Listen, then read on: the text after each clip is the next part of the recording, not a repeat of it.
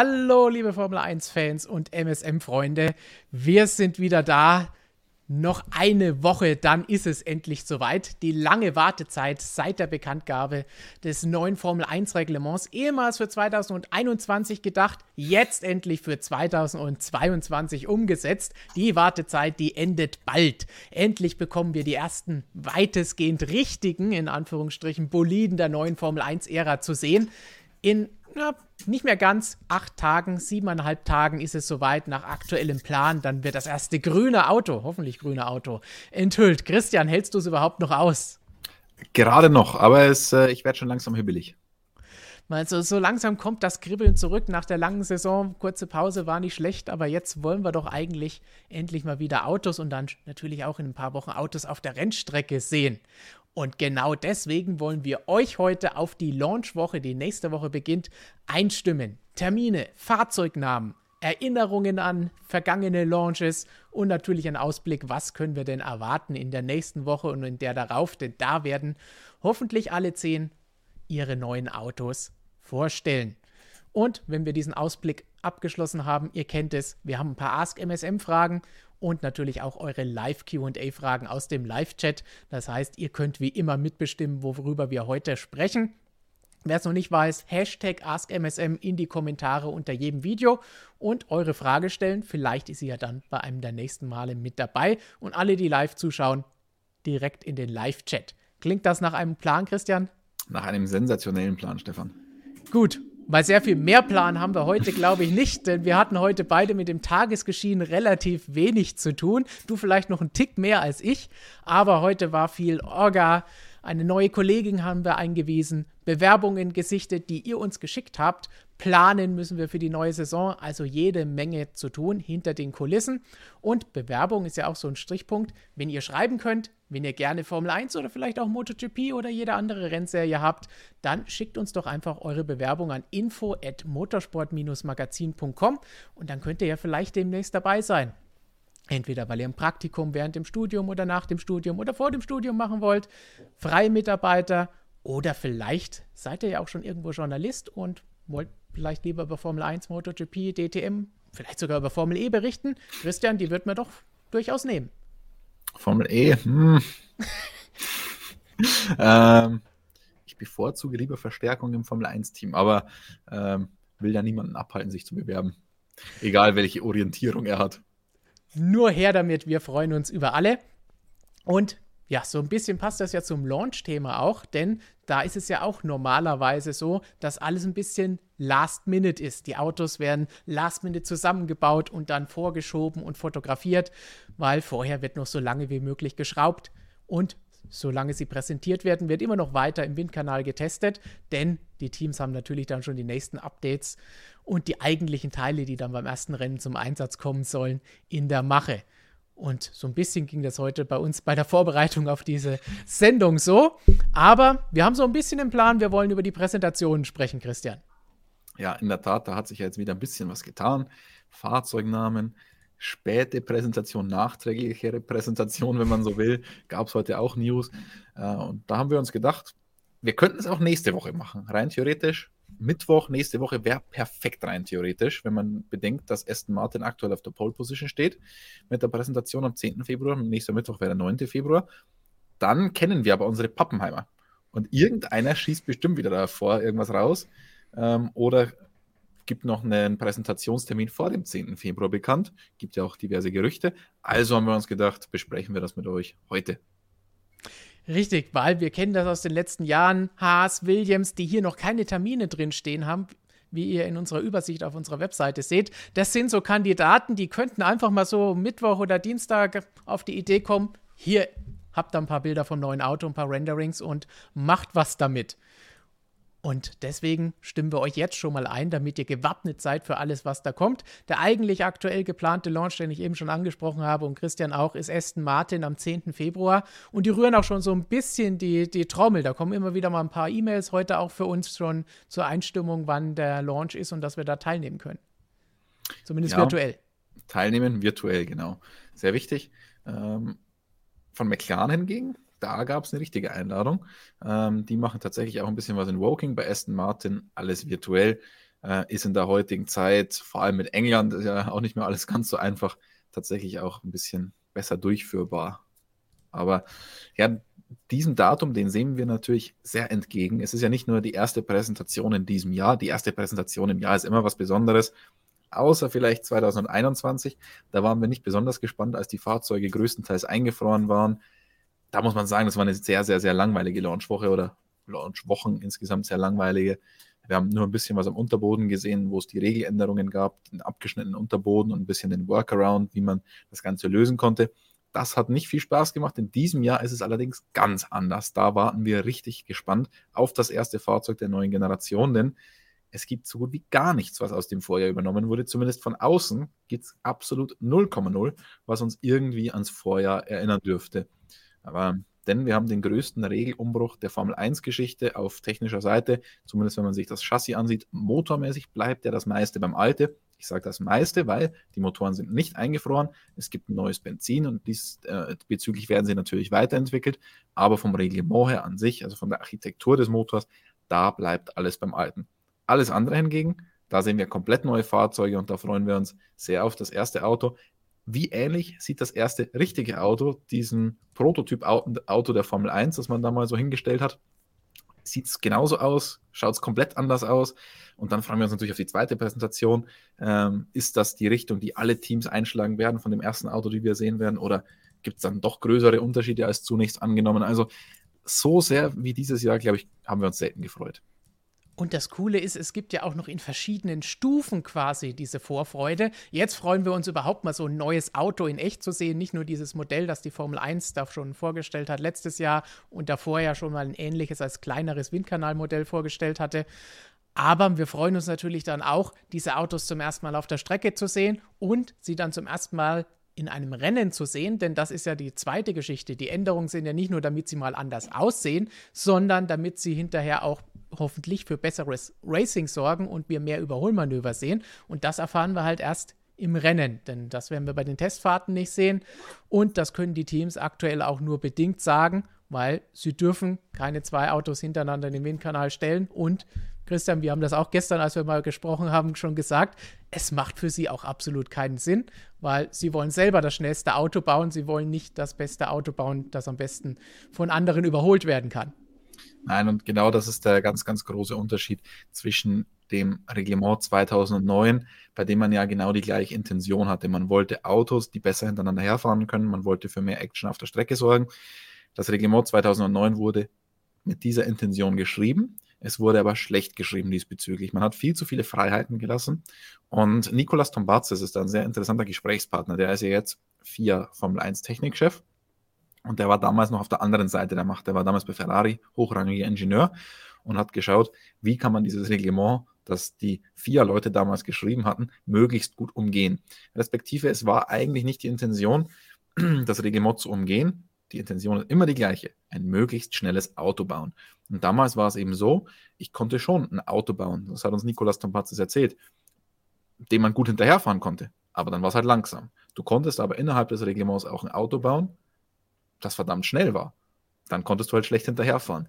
Und wofür sich die Teams und die Ingenieure entschieden haben, das ist natürlich ganz klar. Die FIA hat jetzt daraus gelernt, ist natürlich auch gut, dass man da den Bock zum Gärtner gemacht hat oder besser gesagt jetzt umgekehrt, indem Nicolas Tombazis, der früher versucht hat, die Regeln zu brechen, jetzt die Regeln mitgeschrieben hat. Und da hat man einfach gesehen, okay, wir dürfen den Teams nicht mehr so viel Freiraum lassen bei der Entwicklung. Und das ist natürlich jetzt die Kritik, die von vielen kommt. Es gibt zu wenig Freiheiten für findige Ingenieure. Andererseits will man natürlich einfach nicht, dass die Regeln komplett torpediert wurden, werden oder zumindest die Absichten der Regeln komplett torpediert werden. Und da bin ich jetzt mal sehr gespannt, ob dieser Plan aufgeht, ja oder nein. Vielleicht, weil du gesagt hast, da müssen wir warten bis zum ersten Rennen. Ähm, vielleicht sehen wir es auch schon ein bisschen davor. Vielleicht sehen wir es aber auch erst später. Warum schon ein bisschen davor? Wenn die Autos wirklich sehr, sehr, sehr ähnlich dem schauen, was wir von der Formel 1 gesehen haben, dann kann ich mir vorstellen, dann könnte der Plan aufgehen.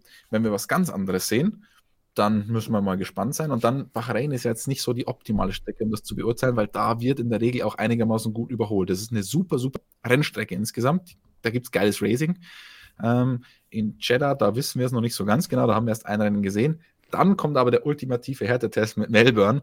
Ähm, wird zwar auch ein bisschen umgebaut, aber wenn es in Melbourne spektakuläres Racing geben sollte, dann kann man höchstwahrscheinlich schon sagen, okay, der Plan ist aufgegangen. Und wir freuen uns ja sowieso, nachdem wir jetzt zwei Jahre lang keinen Australien Grand Prix hatten, dass dort hoffentlich wieder gefahren wird. Das heißt, es wird dann aus mehreren Gründen auch gleich wieder toll und könnt ihr euch auch schon wieder drauf freuen.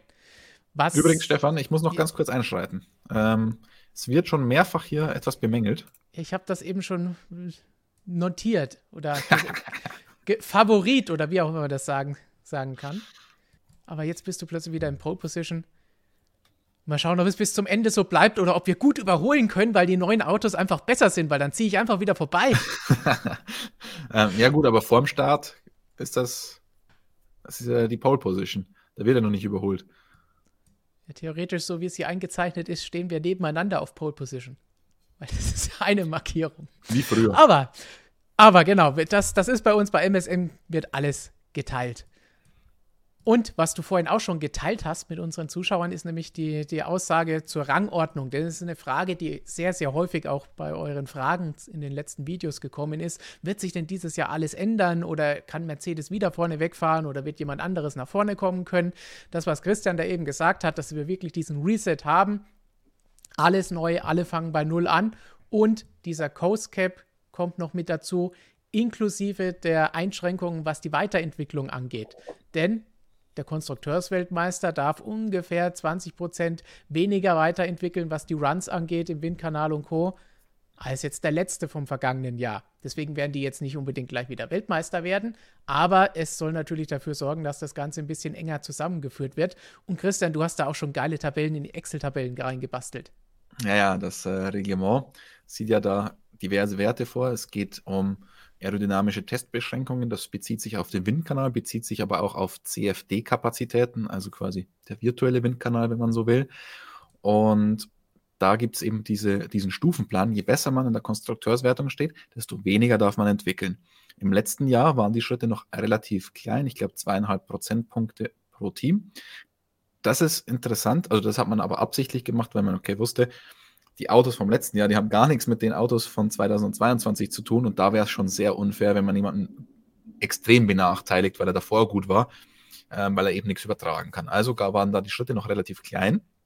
Ähm, jetzt bei der Weiterentwicklung ab 2022 sind die Schritte relativ groß mit 5 Prozentpunkten zwischen den einzelnen Teams. Das ist alles von Team zu Team jetzt nicht so dramatisch, diese 2,5 Prozentpunkte oder die im letzten Jahr 5 Prozentpunkte.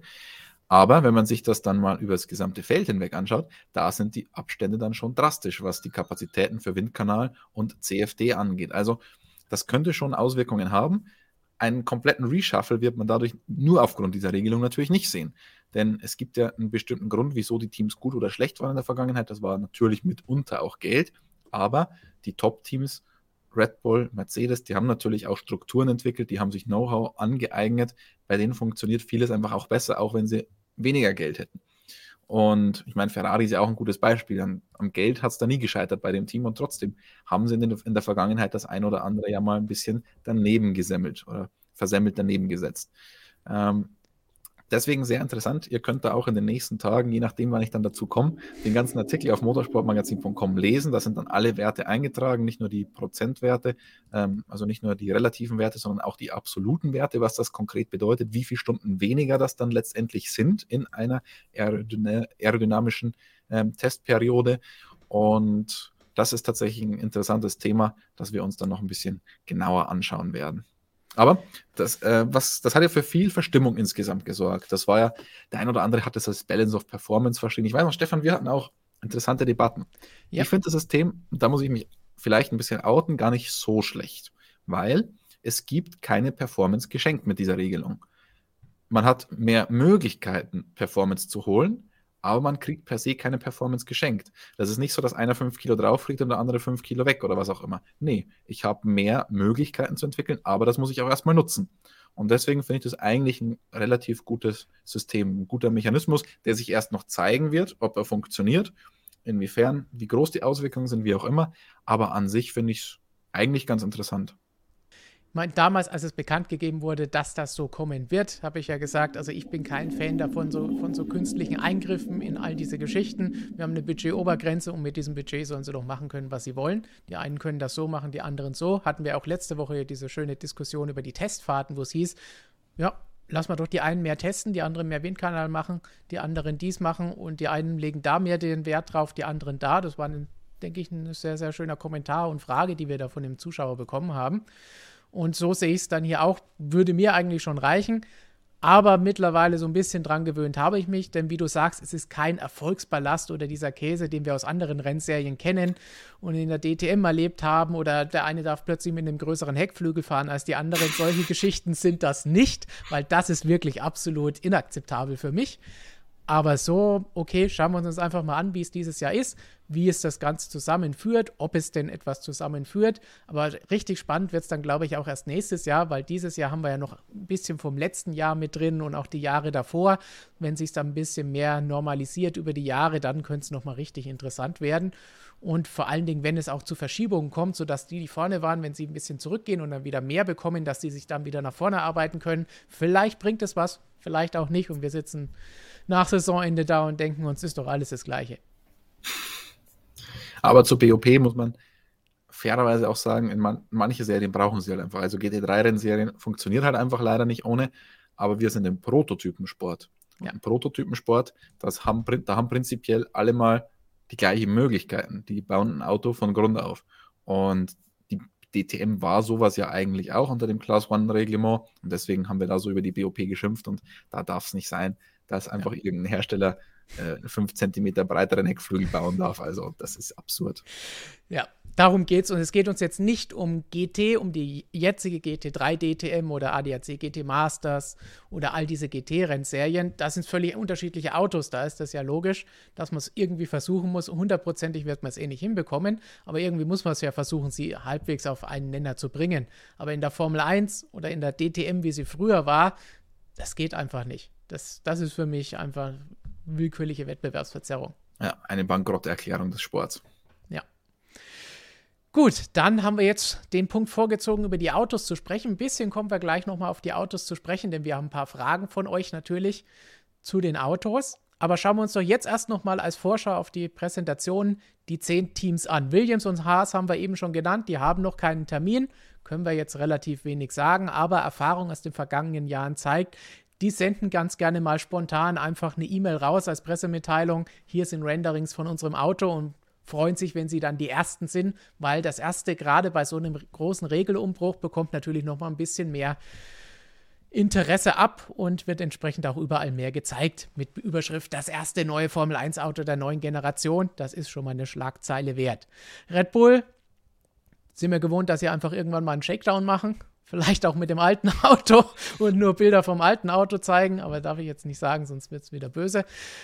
Und dann haben wir noch die restlichen sieben Termine, die feststehen. Und die wollen wir jetzt einfach mal der Reihe nach durchschauen. Aston Martin haben wir vorhin schon angesprochen, Christian. 10. Februar, nächste Woche Donnerstag, der erste, der das neue Auto nach aktuellem Stand zeigt. Und da können wir Und doch gleich mal die Frage von Killer 13 dazu mit beantworten. Aber vielleicht erst, was dir auffällt, falls es nicht das gleiche ist.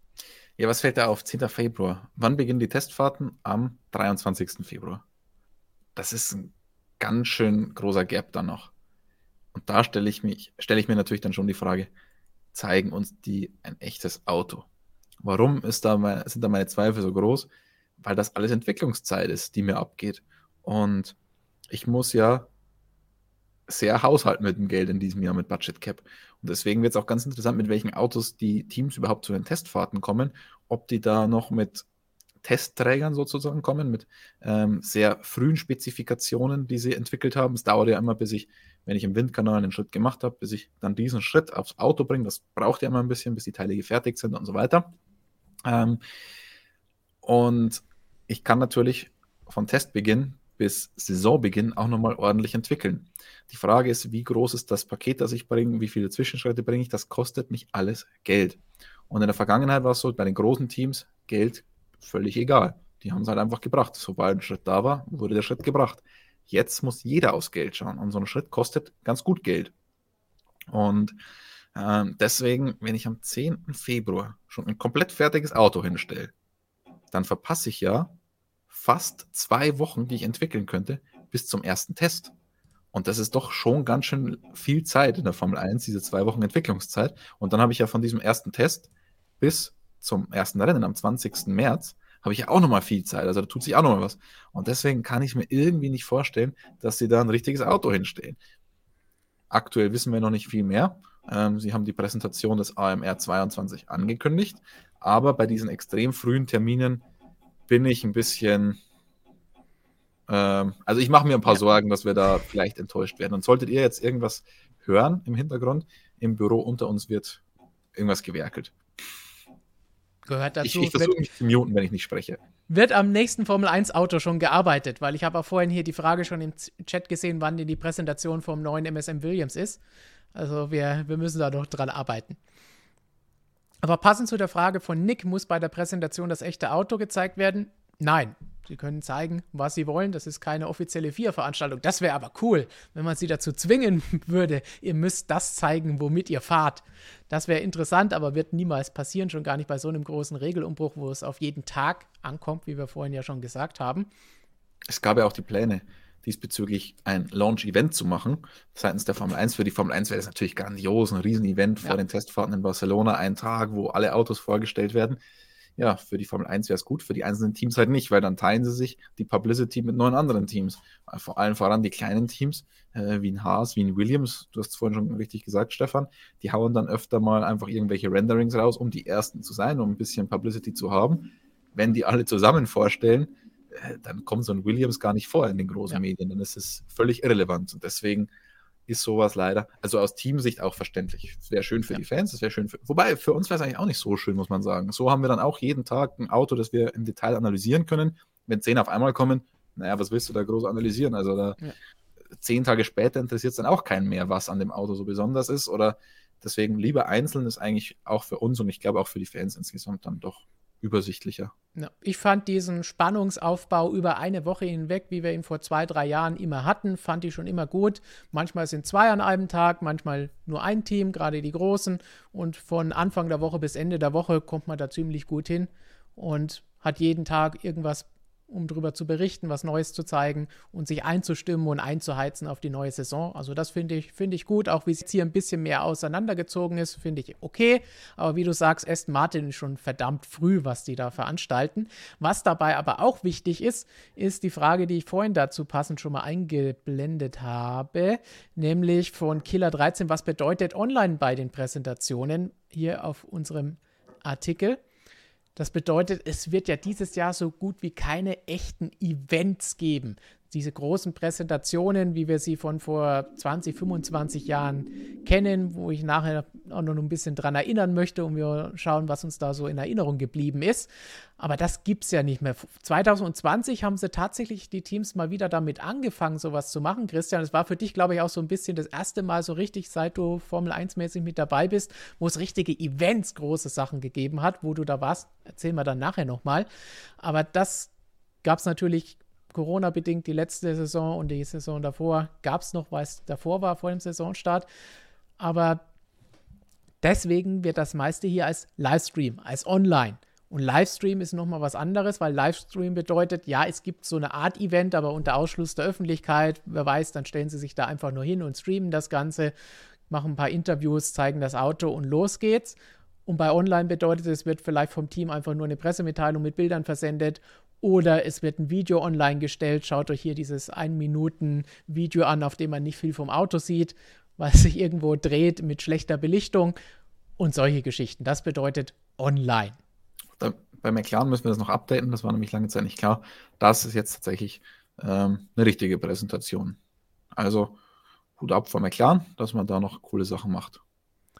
Die aber tatsächlich auch live übertragen wird, glaube ich. Ja, definitiv.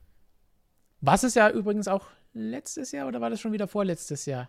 Nee, letztes, letztes Jahr mit Danny. Jahr auch. Genau, mit diesem geilen Musikeinspieler. Genau, ja. Der ein bisschen, weiß nicht, wir, wir waren uns nicht so einig drüber. Also wir fanden es nicht so geil.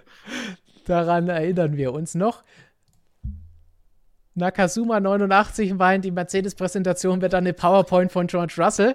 ganz ehrlich, das fände ich richtig cool. Wenn, wenn die einfach so Livestream machen mit einer PowerPoint, die mit George Russell beginnt, das fände ich geil. Das hätte Stil. Das, das muss ich jetzt ehrlich sagen, gefällt mir sehr, sehr gut. Copyright bei Naka, Nakasuma 89. Das sollten sie übernehmen. Unbedingt.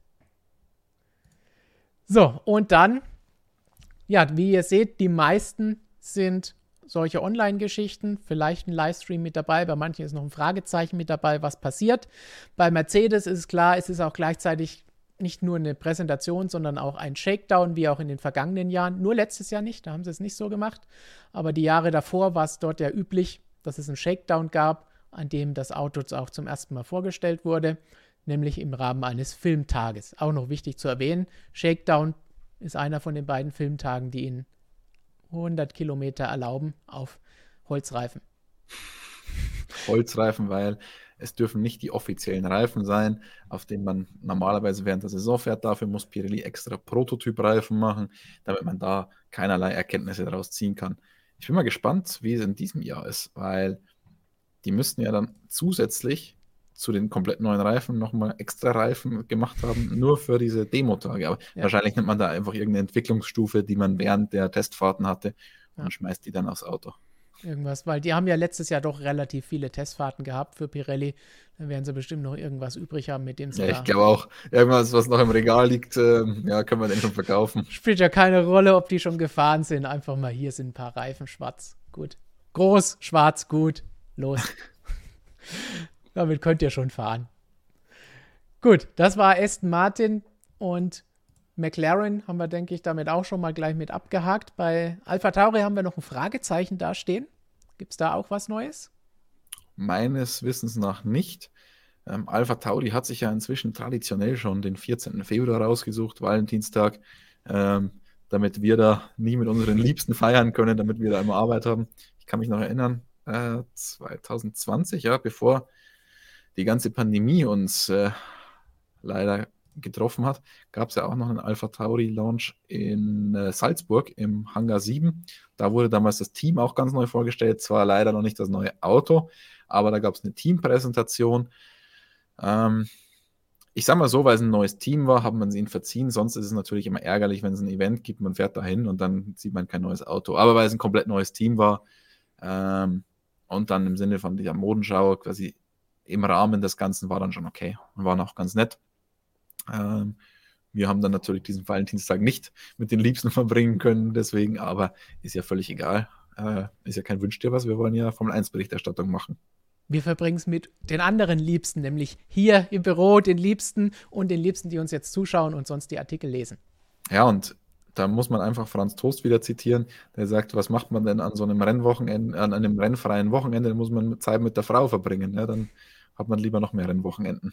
Aber inzwischen ist er auch nicht mehr ganz so extrem, was diese Aussagen angeht. Da ist er ein bisschen zurückgerudert. Ja, es werden auch immer mehr Rennen. So langsam wird es dann auch für ihn schwierig. Vielleicht hat seine Frau die Aussagen mal gelesen und dann gab es Ärger oder was auch immer. so, dann kommen wir zum nächsten Team und da haben wir auch eine passende Frage von Harry aus Wien. Ist die Ferrari-Präsentation wieder mit einer ganz besonderen Show? Es war angedacht. Also man wollte bei Ferrari tatsächlich Maranello wieder eine wunderschöne Präsentation machen man kann Ferrari viel vorwerfen, aber die Präsentationen, die haben schon Stil, muss man sagen. Also das ist schon cool. Also 2020 einfach die letzte richtige Präsentationssaison. Da war man ja in Reggio Emilia in einem wunderschönen Theater, hat da die Präsentation gemacht. Ähm, toller Rahmen, war wirklich toll. Wir saßen da in, in, so einer Loge drin oder wie auch immer das heißt. Ihr werdet mich, ihr Theatergeher oder Operngeher oder was auch immer, werdet mich jetzt wahrscheinlich verbessern. Ich entschuldige mich vielmals für diese Ausdrucksweise, sollte sie nicht korrekt sein. Ähm, aber das war natürlich schon eine tolle Veranstaltung und so müsste die Formel 1 öfter zelebriert werden. Auch wenn wir natürlich dann die Autos auf der Strecke am liebsten sehen und das den Rennsport lieben. Aber an sich ist ein bisschen Show gehört zur Formel 1 schon auch dazu. Und das ist natürlich ein wunderbarer Anlass und vor allem bei Ferrari, wenn dann einfach der ganze Mythos noch mitschwingt in dem Ganzen. Und das ist ja ein wundervoller Rahmen wirklich gewesen. Und darüber werden wir dann gleich auch noch mal ein bisschen in Erinnerungen schwelgen, was es denn da so alles gegeben hat, was wir da schon so alles erlebt haben. Aber Ferrari, eins steht zumindest schon fest, nämlich der Name des Autos. Ja, ähm, F1 F-75 heißt das Ganze jetzt. Und die Ferrari-Namen, das ist schon was, was uns wirklich Freude bereitet hat in der Vergangenheit, weil sie sind alle irgendwie logisch zu erklären, aber Kontinuität, die äh, vermissen wir erheblich. Also wir hatten 2017 den SF70. 70. Jubiläum geht zurück auf das Jahr 1947, Gründung von Ferrari als Autohersteller. Dann hatten wir im Jahr 2018 den SF71. Dann sind wir vom SF71 auf den, was dann der SF 1000 oder der SF 90? Das bringe ich ein bisschen durcheinander. Da haben wir mal ein 90-jähriges Jubiläum gefeiert mit dem SF 90 und mit dem SF 1000 hat man den 1000. Grand Prix der Ferrari-Geschichte gefeiert, der im Jahr, mhm, jetzt sehen wir es da, ähm, der dann im Jahr 2020 stattgefunden hat. Und jetzt nach dem SF, was haben wir, SF 21 hieß er dann im letzten Jahr, wegen Jahr 2021. Nach dem SF 21 kommt dann der SF, also nicht ganz SF, sondern der F1 75. Also da ist man dann wieder auf die Zählweise von 2017 zurückgegangen. Wir hatten aber in der Vergangenheit schon ganz andere Namen. Wir hatten ja 2000, viele kamen jetzt wieder mit dem F1 das erste Mal wieder im Namen drinnen seit 2000 oder in dieser Form im Namen drinnen seit der Saison 2000. Damals hieß das Auto F1 2000. Danach hieß ja nur noch F2001, F2002, F2003 GA. Ähm, dann hatte man 2006 nochmal das F1 drin, aber da hinten angestellt mit 248 F1. Damals quasi die, das erste Jahr des neuen Motorenreglements, 2,4 Liter V8, deswegen 248 F1. Dann hatte man 150, ursprünglich sollte er, glaube ich, F150 heißen, zum 150-jährigen Jubiläum von Italien, der Italienischen Republik. Dann gab es aber da Probleme mit Ford, weil die ein Fahrzeug im Aufgebot haben, das Ford F150 heißt. Ein unsägliches Fahrzeug, weil ein Pickup, das in Europa zumindest kein Mensch braucht, aber in Amerika sieht man den an allen Ecken und Enden rumfahren. Das amerikanischste Fahrzeug, das man sich nur so vorstellen kann. Deswegen ähm, durfte dann Ferrari das Auto nicht F150 nennen. Ähm, deswegen hieß es dann 150th oder wie auch immer. Ähm, dann hatten wir noch einen F14T. Das war in der Saison 2014. Das T stand dann für den Turbolader, der dann dazugekommen ist. Fernando, da gab es auch eine Abstimmung und Fernando Alonso hat die Leute ein bisschen getriggert und hat gesagt, die sollen für 14 abstimmen, weil das ja seine Startnummer war und so weiter. Also Ferrari, Fahrzeugnamen, sensationelle Geschichte. Gibt auch eine ganz eigene Geschichte äh, bei uns auf der Website. Da könnt ihr nochmal alles nachlesen. Sollte ich da jetzt ein bisschen was durcheinander gebracht haben. Sagt doch mal, was ist euer Favorit? Stefan, was ist dein, dein Lieblingsname? Ich fand natürlich immer die, die einfachen Sachen. F2000 1, F1 2000 vielleicht noch, aber F 2001, F 2002, F 2003 GA, F 2004, so die einfachen Geschichten, das fand ich gut. Gerne auch mal mit ein bisschen was außergewöhnlich, den F 2004M, weil er modifiziert war für das nächste Jahr wegen Regelumbrüchen und solchen Geschichten. Aber das waren einfache Sachen. F 2007, jeder weiß, welches Jahr, welches Auto und so weiter. Und mittlerweile ist es ja bei vielen Teams aus der Mode gekommen, dass man das Jahr mit drin hat oder F1 mit drin hat. Kommen wir nachher noch bei ein paar Autos mit dabei von Präsentationen, wenn wir darüber sprechen. Das ist ein bisschen bei Ferrari sowieso kunterbunt und komplett all over the place, was die da veranstaltet haben. Also da freuen wir uns ja jedes Jahr immer schon drauf, dass es irgendwas Seltsames wird und keiner weiß so genau was. Aber macht auch irgendwie Spaß. Also, das ist schon wieder so verrückt und so hin und her, dass da auch schon wieder ein roter Faden zu erkennen ist. Der rote Faden von Ferrari. Ja, ähm, wenn man die Dinger alle vor sich sieht, sieht man nur irgendwelche Zahlen und Buchstaben, als wenn sie durchgequirlt wären und mal schauen, was bei rauskommt. Die ganzen Lauda-Boliden. Die waren ja nicht mal besser, die waren ja noch schlimmer. T2, T3, T4 und was auch immer haben wir da noch hinten rangehängt. Was ich schon cool finde, ist, wenn in einer Fahrzeugbezeichnung irgendwas Technisches mit drin ist. Ist natürlich, also damals halt T für Transversale, für dieses quer angebaute Getriebe, ähm, dann die Motorenformel 248 und so weiter. Ja. Aber das kann ich halt nicht jedes Jahr bringen, weil die Motorenformel ändert sich halt nicht jedes Jahr. Ähm, aber insgesamt, das gefällt mir schon ganz cool. Also, das finde ich irgendwie cool. Oder auch der 156er, äh, der Sharknose Ferrari in den 60er Jahren. Äh, das, irgendwie, das hat schon was, das ist cool. Greift Ferrari auch immer wieder auf, aber dadurch geht natürlich dann auch diese Kontinuität verloren. Ja. Aber was soll's. Es war ja auch was wie F310, 310b aus 96, 97. Das war ja auch wegen 10 Zylindern und solchen Geschichten. Also sind ja, sind ja schöne Dinge, wenn man sich das erschließen kann. Bei F1 75, da kann man jetzt schon ein bisschen mehr erschließen, wenn es komplett abstrakt wird, wie einige Sachen, die wir hier auch hatten, dann weiß man halt auch nicht. SF 71H, okay. Ja, aber das ist eigentlich genauso logisch wie jetzt der F175. Das ist eigentlich genau die Fortführung des Ganzen. Da fand ich SF90 viel unlogischer. Ähm, und dann der SF1000 für, für den tausendsten Grand Prix, den es in der Saison gab. Das bezieht sich auch nur auf ein Rennen. Ähm, nicht auf das ganze Jahr. Das fand ich dann auch sehr komisch. Also von dem her, ähm, wir haben da auch noch angeführt, dass das Ferrari ja bei den Straßenfahrzeugen auch so ein bisschen gemacht hat. F40 und F50 waren zum 40. respektive 50. Jubiläum der Marke. Ähm, das sind immer die, die epischsten Straßenfahrzeuge, die es von Ferrari gab. Diese Serie, da kann man ja den 288 GTO noch dazu zählen, dann eben den F40, dann den F50. Ähm, und dann ist man wieder mit der ganzen Geschichte auch gebrochen, weil dann kam als Nachfolger der Enzo, der kam aber auch ein bisschen zu früh dafür, da hat man es dann nicht ganz eingehalten. Der hieß ja ursprünglich bei vielen noch F60, war aber dann doch der Enzo, dann den F70, der La Ferrari. Also auch da tut man sich ein bisschen schwer bei den Straßenautos, diese Kontinuität zu wahren, aber Ferrari kann man es irgendwie verzeihen. Und mal schauen, ob die 75 dann auch so ein episches Werk dann dieses Jahr wird. Das würde ja in die 40, 50 ganz gut reinpassen, wenn das auf Oder eben der erste nach dem F1 2000 mit diesem F1-Strichchen vorne dran. Also schon, bei Mercedes, so, so, habe ich auch gerade schon gelesen, die haben ja eigentlich die coolste Bezeichnung. Das ist, und es ist wirklich durchgehend nichts geändert. Und doch ein bisschen was hat sich geändert, stimmt nicht, ein bisschen was hat EQ, sich geändert. Performance plus Schießen ja, ja, am Anfang, das kommen wir nachher auch bei den Präsentationen dazu. Ähm, MGP stand ja am Anfang dafür, Mercedes Grand Prix, so. weil so hieß ja das Team zuerst, Mercedes GP Petron, das war ja der erste Name von vielen leicht unterschiedlichen Namen des Teams. Und das stand ja am Anfang noch davor, das MGP und dann W01 für das erste Auto von Michael Schumacher und Nico Rosberg in 2010. Und das W0 und dann 1, 2, 3, 4, 5 und jetzt bis zum 13 in diesem Jahr, das ist uns ja erhalten geblieben. Aber danach ist in den vergangenen Jahren oder seit 2014 immer mal wieder so ein bisschen was anderes dazugekommen. Erst nur das Hybrid am Anfang der Hybrid-Ära und später dann EQ und E-Performance in den letzten vergangenen beiden Jahren. Äh, für unterschiedliche Marken, die Mercedes für Elektrofahrzeuge mittlerweile angekurbelt hat. Das, das sagt aber, auch, kein Mensch. Das sagt das aber auch kein Mensch. Das würfeln die immer aus. Die haben immer so ein paar Würfel. Auf dem einen ist ein Plus, auf dem anderen steht Power, auf dem anderen steht E und dann würfeln die irgendwas zusammen und dann kommt das raus. Ähm, also der EQ Power Plus, das fand ich schon richtig stark. Ja, sensationell. Also das kann mit Ferrari mithalten. Man muss aber das W vielleicht noch erklären, denn das ist eigentlich das Coolste an dem ganzen Namen. Ja. Wagen.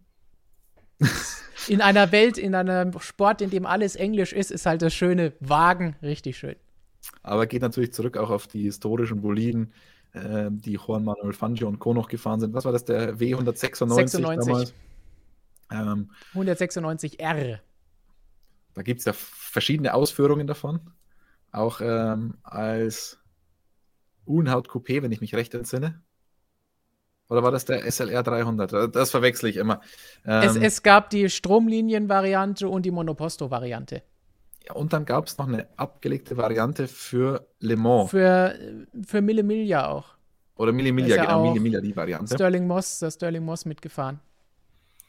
Und da kann man, glaube ich, jeden Treibstoff reinmachen. Denn die Formel 1 Autos, die hatten ja quasi den Spezialmotor für ähm, der auch nur mit dem Spezialtreibstoff funktioniert hat. Und dann gab es aber noch den Ableger, der quasi mit dem normalen Treibstoff funktioniert hat. Und das ist heute eines der teuersten Autos der Welt auch. Also, ähm, aber dieses W finde ich sensationell. Generell die ganzen Mercedes-Fahrzeuge, äh, SL, was heißt das? Sportlich leicht oder SLK ähm, und das Ganze oder G für den Geländewagen, das finde ich ziemlich witzig, diese Namensgebung. Das war auch in den Rennwagen vor den 50er Jahren SL und SLK waren da ja auch noch mit, mit dabei bei den ersten Autos, die auch für Nürburgring-Sieg und diese ganzen Geschichten gesorgt haben. Da waren auch schöne Dinge mit dabei. Gut, dann haben wir von Ferrari sehr schön den Bogen zu Mercedes geschlagen. Beide präsentieren an den quasi fast letzten Tagen, 17. und 18. vor den Testfahrten. Und das ist das, was wir sagen, das macht ja dann auch Sinn. Da werden wir, und vor allen Dingen bei Mercedes zum Beispiel macht es Sinn, weil sie haben ja auch ihren Filmtag mit Shakedown, wo sie sehen wollen, das Auto läuft, die Systeme funktionieren alle. Das heißt, sie wollen, sie machen das ja nicht nur als Filmtag. Wenn, die, wenn so ein Filmtag stattfindet, gerade bei so wenig Testmöglichkeiten, dann ist es natürlich immer, um zu sehen, funktioniert alles. Nicht nur springt das Ding an, sondern kann man damit fahren, gibt es irgendwelche Öllecks, Wasserlecks oder sonst irgendwas, irgendwelche Probleme, die will man damit ja ausschließen und nicht nur Filmaufnahmen für Sponsoren machen. Genau. Und deswegen verstehe ich einfach diesen 10. Februar bei Aston Martin nicht so ganz. Aber ich lasse mich da gerne eines Besseren belehren. Der 21. Februar, das ist dann der Montag der Testwoche. Den kann man verstehen, die lassen sich noch ein bisschen mehr Zeit. Und wir sehen ja auch hier bei Alpine Fragezeichen online, wie findet das Ganze statt? Gibt es dann da vielleicht auch einen, einen Filmtag? Kann dann natürlich auch sein, dass diese Filmtage vor und nach den Testfahrten in Barcelona zum Beispiel auch noch stattfinden, weil sie nicht alle eine Rennstrecke direkt vor der, vor der Nase, vor der Haustür haben, wie die englischen Teams oder in dem Fall Mercedes. Oder wie Ferrari, also, die es wirklich vor der Nase haben. Ja, wer weiß, was da so alles passiert in Fiorano. Und das ist Alpine dann am Montag. Mal schauen, was dabei rauskommt. Aber was einige schon bemerkt haben und auch an Fragen gestellt haben, Nämlich die Frage, fährt Alpha beim ersten Test nicht mit oder mit dem alten Auto? Und das ist eine Frage, die wir uns gestellt haben, als wir heute früh die Pressemitteilung erhalten haben.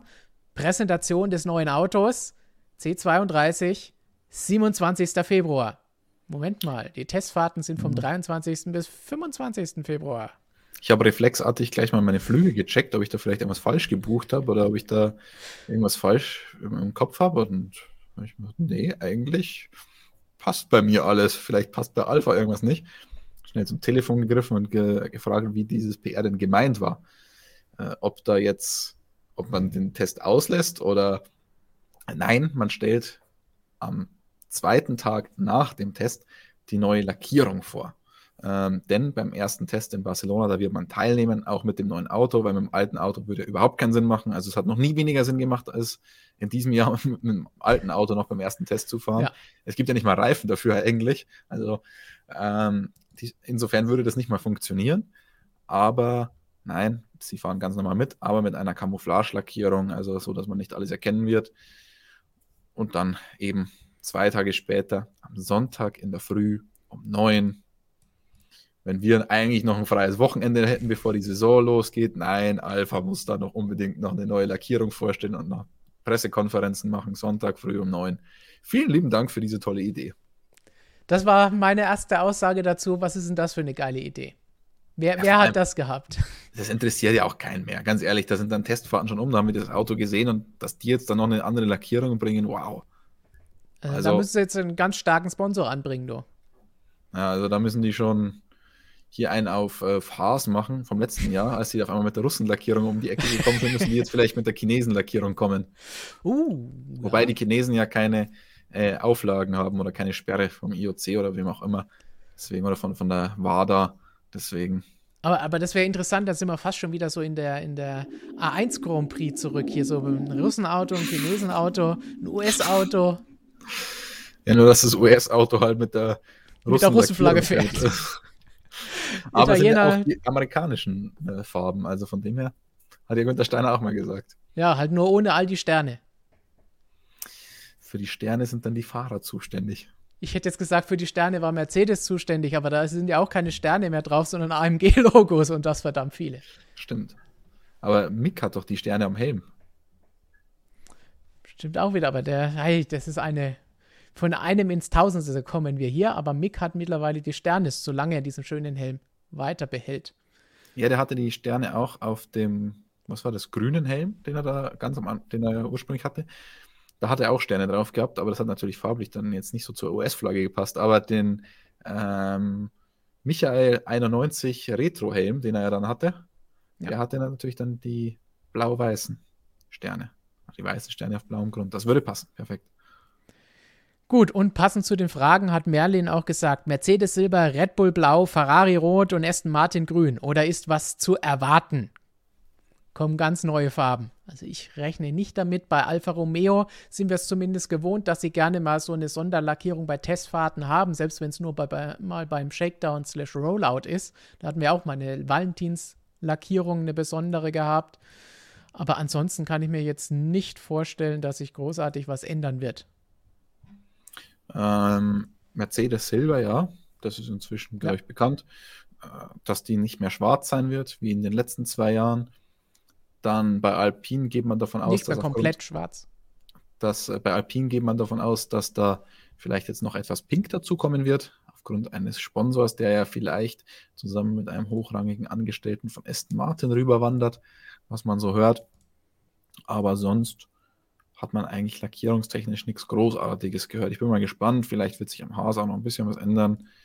Ähm, aber bislang nichts dergleichen bekannt. Bei Alpha, die Testlackierung, soll angeblich auch mehr eine Camouflage-Lackierung sein als jetzt eine Alpha-Lackierung, habe ich mir sagen lassen. Aber mal schauen. Das kennen wir ja eigentlich mehr von Red Bull, aber auch da nur vom Shakedown. Ja, beim Test sind sie schon auch manchmal noch mit der Speziallackierung. Ja, auch mit schwarzen Lackierungen gerne mal. Vor allen Dingen Adrian Newey will da ja ganz gerne mal so wenig wie möglich zeigen. Aber könnte dieses Jahr eigentlich ja wieder soweit sein. Ja, und Stefan, du hast gesagt, Shakedown. Offiziell ist der erste Test ja gar kein Test. Offiziell ist das ja ein Shakedown. Ihr werdet nämlich ganz schön verarscht von der Formel 1. Aber es ist nicht ein 100 Kilometer Filmtag-Shakedown, muss man auch gleich dazu sagen. Nee, man äh, hat es jetzt einfach umbenannt, um euch nicht sauer zu machen, damit ihr nicht traurig seid, dass das Ganze nicht übertragen wird per Livestream und per Live-Timing ähm, weil das die Teams nicht wollen beim ersten Test, dass man da möglicherweise viele Defekte sieht und was auch immer. Also hat man gesagt, wir wollen das nicht übertragen. Dann hat man aber gemerkt, ihr da draußen, ihr lasst euch nicht verarschen. Ihr fandet das eigentlich ganz cool in der Vergangenheit, dass das einmal übertragen wurde dann auf F1 TV. Hab das äh, fleißig geschaut. Die Formel 1 hat sich gedacht, hm, verdammt, jetzt, können, jetzt nehmen wir dem was weg, was wir ihnen eigentlich mal gegeben hatten, was ja unter Bernie sowieso nie gab jetzt nehmen wir den wieder weg, ist nicht so cool, dann sagen wir einfach, es ist kein Test, wir sagen, es ist ein Shakedown, weil dann kann sich keiner mehr beschweren. Ihr seid natürlich nicht blöd da draußen und habt gesagt, nee, Moment mal, ähm, für blöd braucht ihr uns nicht halten, aber es bleibt weiterhin dabei, Test wird nicht übertragen. Ihr müsst mit unserem Live-Ticker Vorlieb nehmen. Genau, und Cookie-Granate, auch ein spannender Name, heißt das, dass es jetzt doch Fotografen in Barcelona sein dürfen? Ich denke, da hat er ein bisschen falsch verstanden. Es darf kein TV da sein. Es wird keine Live-Übertragung geben. Genau. Also Journalisten und Fotografen sind weiterhin erlaubt. Deswegen sind wir ein ganz fleißige Media Center und tippen noch eifriger an die Tasten als ohnehin schon, weil wir wissen, ihr könnt anders einfach nicht verfolgen. Und alle Fotos und Live-Ticker und Ergebnisse und alles drumherum, was dort passiert, mitstimmen gibt es dann natürlich bei uns auf der Webseite oder in der App, die ihr natürlich alle schon habt. Gut, dann sind wir jetzt mit all den zehn Teams durch. Gibt es noch irgendein Team, wo du sagst, oh, da freue ich mich jetzt noch am meisten drauf? Naja, bei Red Bull wissen wir noch nicht wann. Da sagt der eine oder andere manchmal am 9. Februar. Äh, fällt mir irgendwie schwer zu glauben. Und irgendwann hieß es, die machen dann auch gleich direkt im Anschluss auch noch einen Shakedown. Vielleicht versucht man so Adrian Newey ein bisschen zu treiben, der gerne dafür bekannt ist, ganz bis zum letzten Moment zu warten mit der Fertigstellung. Und wenn man dann einen Shakedown machen muss, vor allem bei komplett neuen Autos, könnte es vielleicht Sinn machen zu sagen, okay, dann habe ich die größten Probleme. Die gab es ja bei Red Bull in der Vergangenheit durchaus auch schon, dass man da wirklich an die Strecke gekommen ist. Ich erinnere mich halt vor allem zu Beginn der Hybrid. Ähm, seit 2014 natürlich gab es auch auf Motorenseite da sehr, sehr große Probleme bei Renault, aber auch auf Chassisseite immer wieder Ausfälle beim, äh, bei Red Bull. Vielleicht will man da tatsächlich jetzt schon übertrieben früh loslegen und schauen, funktioniert da alles auch im eingebauten Fahrzeug. Ähm, aber da bin ich schon gespannt und da hoffe ich wirklich, dass man nicht versucht, uns wieder zu verarschen, wie in der Vergangenheit, wie zuletzt, dass man da Fotos vom alten Autos mit, mit neuen Sponsoren hochlädt und was auch immer. In diesem Jahr wird es den Teams aber deutlich schwieriger gemacht, weil in, den letzten oder im letzten Jahr vor allem hast du halt einfach wirklich kaum einen Unterschied gesehen. Da musstest du schon extrem genau hinschauen, um da irgendwas zu finden. Und deswegen fand ich das auch ziemlich fies und ziemlich blöd. Ähm, in diesem Jahr, meine, man hat es auch schon geschafft, als es verhältnismäßig noch neuere Autos waren, im Photoshop Sachen, Sachen wegzuretuschieren. Bei Red Bull haben wir alle schon erlebt. Ähm, hat man dann teilweise auch gesehen, weil auf manchen Bildern sah das dann so aus, die da veröffentlicht wurden, auf anderen hat das dann irgendwie gefehlt. Also das war auch ein bisschen unschön. Ich hoffe, dass wir da irgendwas Cooles sehen, was der Performance auf der Strecke gerecht wird, was auch der Marke Red Bull gerecht wird, die ja sonst ähm, PR-technisch, marketingtechnisch ziemlich gut sind. Aber was das angeht, haben sie es leider in den letzten Jahren oftmals versemmelt. Max Power wünscht, wünscht sich einen weißen Red Bull, also wie bei den USA Grand Prix.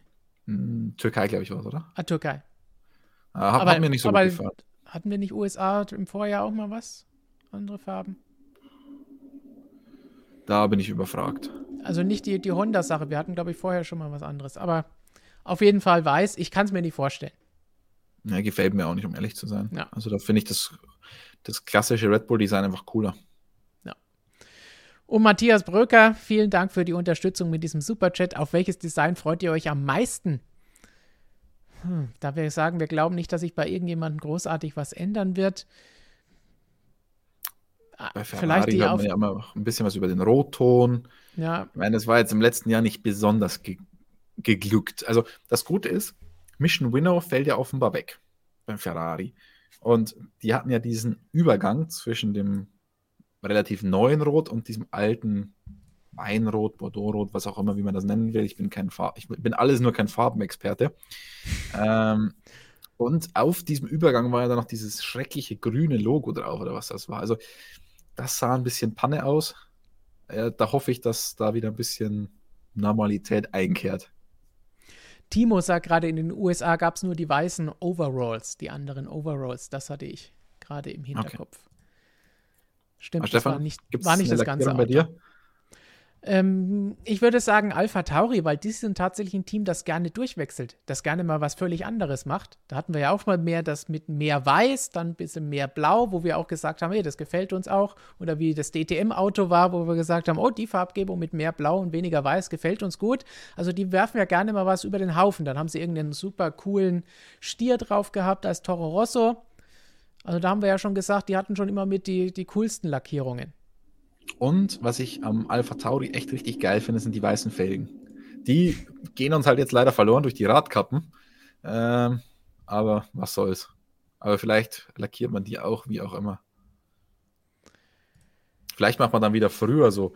Das sah, das sah ja ganz schrecklich aus, als man die Felgen draufgeklebt hat auf die Radkappen.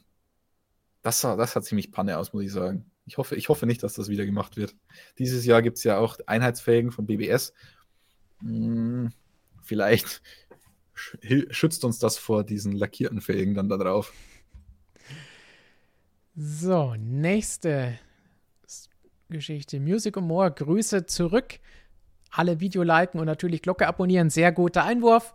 Und dürft ihr Fotos vom Testen veröffentlichen? Ja, dürfen wir, um das nochmal genau zu sagen, was wir eben angesprochen haben. Fotos wird es bei uns ab dem ersten Testtag natürlich geben, so früh wie möglich, sobald die Autos auf der Strecke sind und wir die ersten Fotos irgendwie in unsere Finger bekommen. Unser, unser Bildermann Stefan V., den ihr ja auch schon aus einem oder anderem Stream kennt, der ist schon ganz heiß darauf. Ja, und wird ständig abgedatet, jeden Tag. Ähm, frühmorgen kommen die ersten Bilder und dann stetig neu dazu. Gut, dann wollen wir doch vielleicht das, was wir jetzt schon mehrfach geteased haben, kurz noch ansprechen und auch ein paar Bilder zeigen, nämlich Präsentationen, die es in der Vergangenheit gegeben hat, die es dieses Jahr in dieser Form leider eben größtenteils nicht geben wird. Wir haben jetzt vorhin schon gesagt, Christian, für dich war vor allen Dingen 2020, als diese Events wiederbelebt wurden, so die, die erste Sache in den vergangenen ja, fünf, sechs, sieben Jahren, wo das tatsächlich der Fall war. Vielleicht gab es mal irgendwelche seltsamen Renault-Präsentationen in Melbourne, wo sie dann irgendwelche Surfboards gezeigt haben. Aber so richtig das Fahrzeug neu vorstellen, nicht nur die Lackierung, war, glaube ich, da mit richtigen Event und vor Ort sein, dabei sein, für dich 2020 so ziemlich das erste Mal. Ja, also es, es gab öfter mal so Kickoffs dann, ich glaube von Mercedes äh, im Vorfeld von der Saison, aber da wurde dann nicht das Fahrzeug präsentiert, sondern generell eher so ein Motorsportprogramm, man konnte mit den Fahrern sprechen und so weiter. Aber keine wirklichen Fahrzeugpräsentationen, keine großen Shows. Und das hier war die Ferrari-Präsentation, die du vorhin schon angesprochen hast. Das war auf jeden Fall etwas Besonderes. Und vor allem also diese Ferrari-Präsentation war natürlich wirklich extrem besonders, weil es auch das letzte richtige Event vor Covid war. Ja. Ähm, das standen draußen auch noch hunderte, vielleicht sogar tausend Fans rum, ähm, die auf Vettel und Leclerc gewartet haben. Damals ja Vettel auch noch dabei und das hat ja auch so, so einen besonderen Flair, wenn die Ferrari-Fahrer dann in den schwarzen Anzügen kommen mit dem Ferrari-Logo dann auf der Brust. Das ist schon cool. Das ist einfach der Mythos Ferrari, der da gelebt wird. Dann in dieser besonderen Kulisse, dann die ganzen Fans. Das war geil. Also da erinnere ich mich sehr, sehr, sehr gerne zurück. Auch wenn es eventtechnisch sicherlich noch bombastischere gab und da hast du jetzt, glaube ich, ein bisschen was im Petto. Genau, erstmal haben wir noch aus 2020, weil nach Ferrari gab es tatsächlich noch Alpha Tauri, so mit Fashion Show und allem drum und dran. Da warst du auch in Salzburg, ja, war das, glaube ich. Aber halt leider mit altem Auto. Das ja, war halt auf technischer Seite dann. Aber, aber da sehen wir nochmal die schöne Lackierung. Ja, die Lackierung wurde vorgestellt, ein neues Team. Ähm, es waren auch viele VIPs da und also nicht, dass uns das jetzt besonders interessiert hätte, aber es ist natürlich auch für die Formel 1 an sich schön, wenn da einfach ein bisschen was los ist, wenn, wenn da was lebt. Also, das war schon, war schon am Ende des Tages, eine, ein glaube ich, ganz coole Sache. Und die letzte große In-Person-Präsentation war auch ein Livery-Launch, wo wir beide da waren. Und das war von diesem Betrugsauto hier, denn da hat man uns das Vorjahresauto in Pinking gestellt und am nächsten Tag bei den Testfahrten kam dann auf einmal ein Mercedes angefahren. Ja, und da hat uns Ottmar auch ein bisschen über den Tisch gezogen, was die Wette ja. angeht. Aber er hat mir immer noch nicht geantwortet, wo ich ihm das hinbringen soll und was er jetzt genau will. Also von dem her hat er vielleicht auch ein schlechtes Gewissen. Gut, und dann noch mal ein paar ganz alte Sachen, auch ein paar Präsentationen, wo ich mit dabei war. Wenn wir zum Beispiel zurückgehen, 2004 dieses Fahrzeug der BMW Williams FW26. Das Krasse an der Präsentation damals war, das war, ich weiß nicht, 4., 5. oder 6. Januar die Präsentation für dieses neue Auto. Denn damals wurde den ganzen Januar ja noch durchgetestet. Dezember getestet, Januar mehrfach getestet. Da wurden die neuen Autos 4., 5. Januar vorgestellt. Das ist heutzutage für uns Dakar-Zeit aber nichts mit Formel 1-Präsentationen. Bei BMW und, Williams hat man sich auch gedacht, hätte man da den Design Freeze lieber mal ein paar Monate oder Jahre später gemacht bei dieser Nase. Hätte man ein bisschen länger rausziehen können. Hier auch schön damals mit Ralf Schumacher und Juan Pablo Montoya. Das ist ja überragend, das Foto. Und, und hoch begeistert sein Blick auch. Und dazu noch die ganzen Diktiergeräte. Du kannst mich suchen irgendwo auf dem Bild. Ach, ich habe dich ganz unten rechts. Ja, aber es, auch, auch ihr Journalisten schaut da jetzt nicht so begeistert, muss ich sagen. es war bei Monty anscheinend nicht so der super geile Presserunde, wie man hier sieht. Dann gehen wir zwei Jahre weiter immer noch BMW, aber jetzt BMW Sauber. Der erste BMW Sauber wurde damals, genauso wie übrigens der FE26 in Valencia vorgestellt, allerdings nicht an der Rennstrecke. Williams hat das ganz einfach in einem Zelt hinter der Boxengasse gemacht. Hier gab es große Fashion Show, auch schon damals, noch vor Alpha Tauri mhm. gab es Fashion Show zum ersten BMW Sauber Auto, dem, und das ist auch schön, der hieß damals F1.06. Denn Saison 2006 und F1 hat BMW mit eingebaut. Und, und beim Namen bei BMW Sauber ist noch ganz interessant.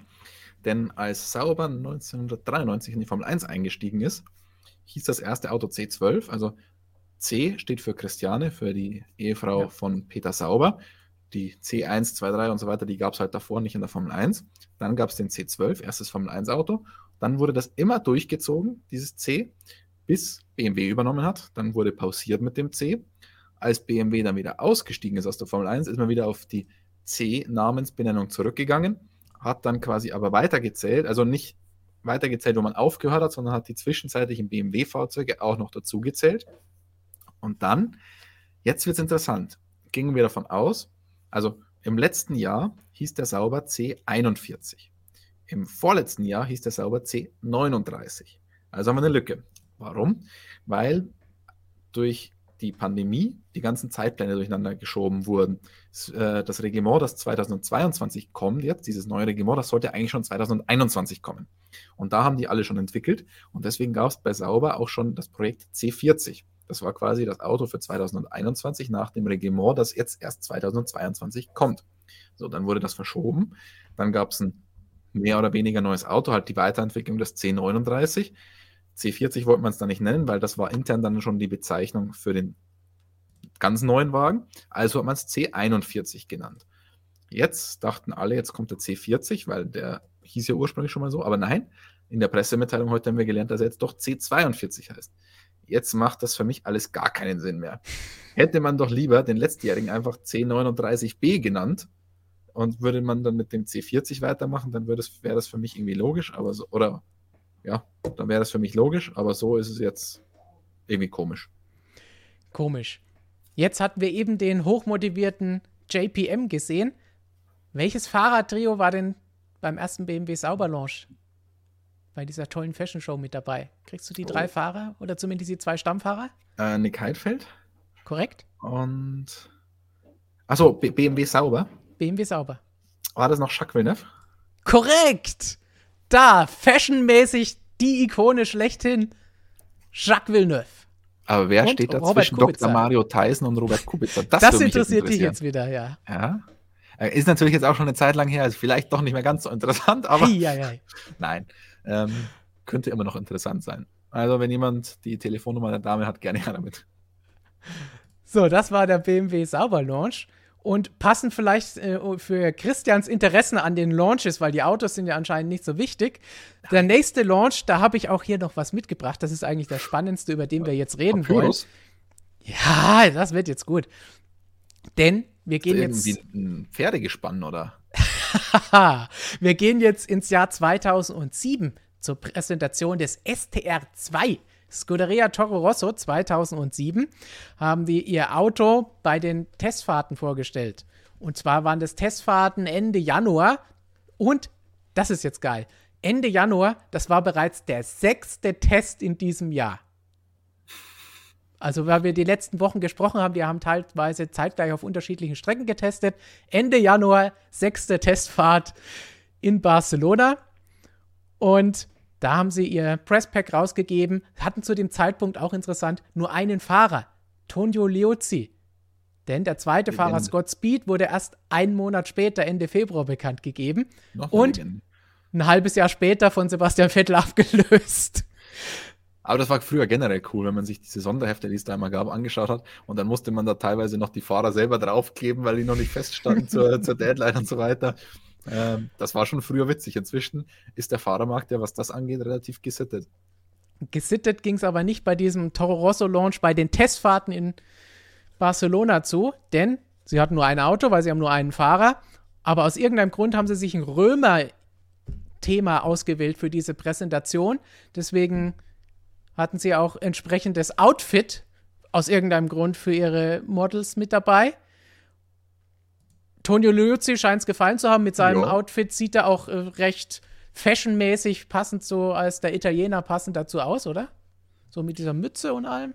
Schal umgeworfen. Also, ich muss sagen, also ich habe jetzt Liuzzi auf diesen Fotos gar nicht gesehen. ähm, aber nee, das äh, gefällt mir gut, das Outfit der, der jungen Dame. Und auch, auch episch, dieser Pressesaal in Barcelona, den wir so gut inzwischen kennen, wo wir schon so viele Stunden verbracht haben. Ähm, Korrekt. Das Bittere ist, da gibt es so eine richtig schlechte Belüftung und in irgendeinem Raum, in diesem Media Center in Barcelona, wird geraucht. Und inzwischen irgendeine so komische E-Zigarette oder was auch immer, ich kenne mich mit dem Zeug nicht aus, aber nicht so ein Vape-Zeug, nicht so flüssiges Zeug, sondern so eine, wo Tabak erhitzt wird oder so. Und das stinkt fürchterlich. Und das wird angesaugt von der Klimaanlage und dann in dem ganzen Media Center verteilt. Grauenhaft. Und es gibt irgendwo in der Nähe noch ein Schlachthaus ähm, der Strecke. Deswegen stinkt es da manchmal an der ganzen Strecke wirklich fürchterlich. Aber zum Ausgleich, ja, riecht nicht so gut wie unser Heft, aber die Papyrusrollen, okay, ist eigentlich mehr Papier, aber römisch angehaucht, auch von der Schriftart her. Das war die Pressemappe damals, Christian. So eine schöne Pressemappe. Du kriegst, glaube ich, gar keine Papierpressemappen mehr, oder heutzutage? Mhm, selten. Ich glaube, bei Alpha Tauri gab es tatsächlich noch was bei dem ersten Launch. Oder gab es da nur noch einen USB-Stick? Ich weiß es nicht mehr, aber es ist echt selten, dass es Papier gibt. Aber als man, ich die, um ehrlich zu sein, auch nicht mehr.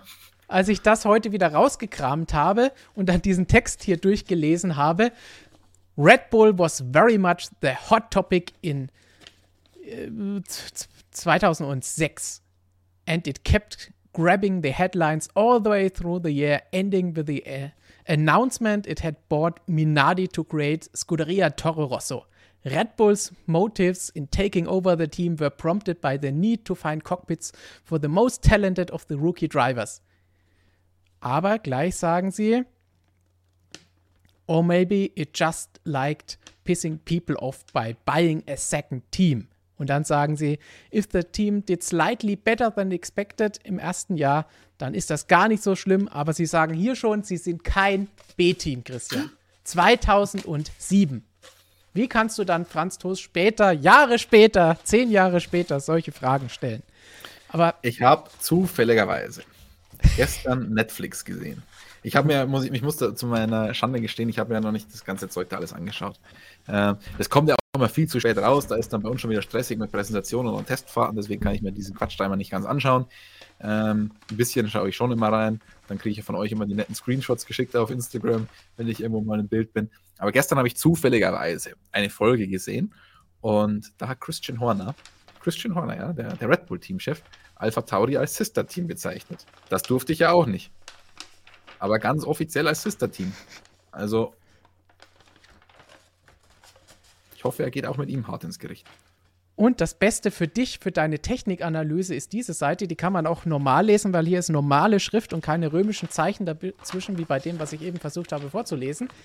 Das hier ist doch mal ein Fahrzeug-Technikanalyse, oder? Ja, das finde ich aber wirklich cool. Also das finde ich sehr cool. Hier mit Ferrari Engine Type und allem drum und dran. Ja, das, das gefällt mir. Da muss man aber auch sagen, ich, ich sehe, ich habe schon wieder ein paar Zahlen gesehen und so. Das ist ja immer das, das Lächerlichste, was es gibt. Wir kriegen ja bei den meisten Teams bei der Fahrzeugpräsentation eben auch technische Spezifikationen mitgeschickt. Diese technischen Spezifikationen können sich die sonst wohin schmieren. Da steht nämlich gar nichts drinnen. Da steht nur das drin, was das Reglement vorgibt. Sonst geben sie halt keine Informationen raus, weil sie ihren äh, Konkurrenten keine Infos geben wollen. Und dann haben die technische Spezifikationen da in der Pressemappe, wo einfach genau das Reglement drin steht. Wow, super, vielen Dank. Da steht dann drin, wie viel Hubraum hat der Motor. Ja, 1,6 Liter. Er wird nicht weniger haben und der darf nicht mehr haben. Dann steht da drinnen, wie viel Zylinder der Motor hat, wie die Bohrung des äh, Motors ist, der Hub, Steht alles im Reglement drin. Dann steht da drin, wie viele Gänge das Getriebe hat. Das steht auch im Reglement drin. Dann steht da drinnen, wie groß die Reifen sind. Das steht auch im Reglement drin und so weiter. Also, das ist echt immer verschwendeter Platz. Die, die Zeit können sich die Grafiker auch sparen, diese Tabellen zu basteln. Meinst du, für Tabellen basteln in Word-Dokumenten braucht man Grafiker? Ja, es ist ja nicht immer nur im Word, es ist, ja, ist ja teilweise auch wunderschön in PDF eingefügt und was auch immer. Also aber jetzt habe ich meinen mein Rant wieder beendet.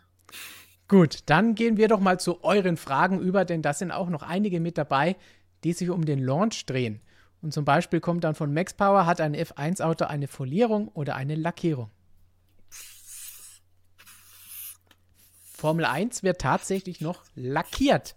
Nicht wie DTM-Autos und Co., wo das alles nur beklebt wurde, schon bei den Prototypen. Ist auch Speziallackierung, alles ganz leicht, weil so eine Lackierung ja. wiegt tatsächlich mehr, als man denkt. Also da kann man schon das ein oder andere Kilogramm einsparen, nur bei der Lackierung. Ist ja auch eine Sache, die dann gerne bei Sponsor bekannt gaben, wenn es jetzt vielleicht weniger Sponsor, aber Partner, technische Partner, wo dann auch Lackierungsfirmen teilweise bei, bei, den Teams dabei sind, wo dann auch immer betont wird, wir haben jetzt diese super neue, ganz leichte Farbe hier von ihnen bekommen und diesen Lack tragen wir da jetzt auf. Und dann sind wir so viel besser. Und da gab es ja auch diese Diskussion mit dem Red Bull. Genau, und matter Farbe und glänzender ja. Farbe, ob man da auch was sparen kann und so weiter. So, dann schauen wir doch weiter. Der Zocker, was meint ihr zu dieser Thematik? Ihr habt es ja schon angesprochen. Die ersten Testtage ohne Live-Übertragung, aber Fotografen sind trotzdem vor Ort. Widerspricht sich das deiner Meinung nach? Nee, das widerspricht sich meiner Meinung nach nicht. Also, okay, man kann natürlich sagen, man lässt niemanden zu und macht das komplett geheim. Also auch keine Journalisten, keine Fotografen, niemanden. Dann aber ganz ehrlich, also ich verstehe es nicht. Ich bin da bei euch. Ich finde es scheiße, dass man euch das vorenthält, weil die Freaks, die würden auch das gerne schauen. Und warum nicht? Also finde ich doof, finde ich echt blöd. Für uns ist es halt besser, muss man ganz klar so sagen, weil dann mehr auf unsere Website kommen und sich das anschauen. Ähm, aber ich leide mit euch. Ich verstehe auch, wieso ihr lieber Bewegtbild haben würdet von dem Test als nur einen Ticker. Ich verspreche aber, wir werden dafür nochmal mehr Einsatz zeigen, versuchen wirklich für euch das Ganze so gut es nur wie irgendwie geht in den Ticker zu übertragen. Auch immer wieder regelmäßig die Bildergalerie updaten. Ähm, aber ich finde es sehr schade. Also ist ein Rückschritt. Definitiv ein Rückschritt. Aber andererseits muss man auch klar sagen, es war jetzt letztes Jahr so und ein Test das Jahr davor. Aber ansonsten ist es natürlich auch eine Sache, die jetzt jahrzehntelang immer so war. Das heißt, es ist jetzt nicht so, dass das irgendwie böse wäre, dass das jetzt auf einmal nicht mehr stattfindet und plötzlich kann man sich die Formel 1 nicht mehr anschauen. Ich meine, letztendlich muss man es auch realistisch sehen. Testfahrten können halt auch wirklich langweilig sein. Acht Stunden lang ein Test in Barcelona. Ja. Seid auch ihr mal ehrlich. Was schaut ihr euch von diesen acht Stunden an, selbst die Freaks? Ihr schaut euch am Anfang an, weil ihr die neuen Autos sehen wollt und dann läuft es maximal nebenbei, aber alles schaut ihr doch wirklich nicht. Ihr schaut ja jetzt nicht hin wie äh, acht Stunden lang irgendwie einen Kinofilm oder was auch immer oder MSM-Livestream. Den, den schaut ihr konzentrierter an in der Regel. Ähm, der ist auch keine acht Stunden, also meistens keine acht Stunden lang. Aber man weiß ja nie, was wir noch so machen. Also ein bisschen die Kirche im Dorf muss man auch lassen. Äh, Highlights wird es ja auch weiterhin geben von dem Ganzen trotzdem, ich finde es insgesamt ist ein Rückschritt. Und wenn man sich dann, wenn man sowas mal angeboten hat, dann ist man es halt auch gewohnt und dann ist es halt irgendwie blöd. Keine ja. Ahnung. Also, ich finde es doof. Zappi meint, gibt es wirklich keine Zeitentabelle? Also es soll auch kein Live-Timing geben, tatsächlich von diesem ersten Test. Ähm, da können wir aber versprechen, wir können es nicht eins zu eins live übertragen bei uns, die ganzen Zeiten, weil wir werden Monitore haben im Media Center. Du hast ja gerade schon dieses tolle Media Center in Barcelona gezeigt. Die Bildschirme wurden inzwischen ausgetauscht. Das sind nicht mehr die Röhrenmonitore, sondern da gibt es inzwischen LCD-Screens tatsächlich. Ja. Ähm, ich glaube, das letzte Media Center, das tatsächlich noch Röhrenmonitore hatte, war Spa. Die hatten vor zwei, drei Jahren noch Röhrenmonitore drin stehen, Röhrenbildschirme. Ähm, was wollte ich jetzt sagen? Wir, wir, wir können es nicht live übertragen, das Ganze, aber im Media Center werden wir die Zeitentabellen haben, ganz live, und dann werden wir in regelmäßigen Abständen auf jeden Fall das Ganze in den Live-Ticker bei uns reingeben. Es wird Live-Ticker immer wieder mal aktualisierte Zeitentabellen geben und was natürlich auch wichtig ist, es gibt ein Endergebnis am Ende, das ihr natürlich auch bei uns sehen könnt. Und wir versuchen auch da immer am Ball zu bleiben, was Reifen angeht. Diese Informationen zeigen uns die Monitore im Media Center aber in der Regel nicht an. Das heißt, wir müssen dann rausschauen, uns umdrehen, je nachdem, wie gut unser Platz ist im Media Center, müssen dann schauen, okay, welche Reifen hat er drauf. Wenn der farbenblinde Christian gerade zufällig da sitzt und das Ganze in den Ticker eingeben muss, gibt es äh, keine Garantie für Richtigkeit an der Stelle. Dann äh, muss ich immer fragen, was hat er da drauf? Habt ihr das gesehen? Gut, nächste Frage von MH. Denkt ihr, Mercedes und Hamilton haben durch das Verhalten nach dem Saisonfinale sowohl bei den anderen Teams, Fahrern, FIA und in den Betreibern der Formel 1 einen Teil ihres Rufes eingebüßt? Oh je. Da kann man jetzt natürlich sagen, ist der Ruf erst ruiniert, lebt es sich recht ungeniert. Ähm, ich glaube jetzt nicht, dass Red Bull eine besonders tolle Meinung von Mercedes vor der ganzen Geschichte hatte. Ja. Ähm, ich glaube auch, aber auch bei Red Bull, auch bei aller Subjektivität, die ein Team wie Red Bull ja auch in der Vergangenheit immer mal wieder an den Tag gelegt hat, auch da wird man ein gewisses Verständnis haben, dass Mercedes verdammt sauer ist wie die ja. ganze Geschichte gelaufen ist. Also, wenn man da nicht versteht, dass Mercedes auch sauer sein kann aufgrund sowas, dann, dann verstehe ich wirklich die Welt nicht mehr. Ich kann Mercedes nachvollziehen, dass sie sauer sind. Ähm, insgesamt finde ich schon, dass nicht alles optimal abgelaufen ist von der Reaktion von Mercedes. Da hätte man dann auch irgendwann mal einen Schlussstrich drunter ziehen können, ab einem gewissen Punkt. Ähm, in der Emotion, aus der Emotion heraus verstehe ich zu 100 Prozent, dass man da wirklich verdammt sauer ist, aber irgendwann muss man es halt dann auch irgendwie wieder gut sein lassen. Ja, ich sehe auch, man muss Dinge ändern, damit sich sowas nicht wiederholt, aber das kann man möglicherweise auch anders dann machen. Vielleicht will man da den Druck jetzt aufrechterhalten auf die FIA, um zu zeigen, ja, ihr müsst da was machen, sonst ähm, sind wir immer noch ein schmollendes Kind oder was auch immer. Ähm, ich glaube, der FIA gefällt es insgesamt auch nicht so, weil die FIA, vor allem unter dem neuen Präsidenten, die wollen natürlich auch Stärke zeigen. Die wollen natürlich nicht zeigen, die wollen natürlich jetzt nicht den Eindruck erwecken, dass sie sich einlullen lassen von dem Team. Ähm, es ist mit Ferrari auch schon mal nicht so gut gegangen, als man da einen Deal abgeschlossen hat hinter, hinter verschlossenen Türen, was den Motor anging. Da muss die FIA auch Stärke demonstrieren. Aber natürlich muss man auf der anderen Seite auch ein bisschen Kompromissbereitschaft zeigen. Mercedes zu sagen, okay, wir haben es eingesehen, es ist nicht alles optimal gelaufen, wir geben unser Bestes, damit sich sowas nicht wiederholt. Ähm, ich ich habe es auch von anderen Teams gehört, direkt nach dem Rennen im Fahrerlager hat auch der ein oder andere Teamchef zu mir gesagt, ähm, das Rennen kann so nicht stehen bleiben. Da ist was wirklich ernsthaft schiefgelaufen. Deswegen auf Seiten der anderen Teams gibt es auch durchaus Verständnis für die ganze Vorgehensweise. Nur an irgendeinem Punkt, glaube ich, sind wir uns einig, muss es halt auch weitergehen. Ja.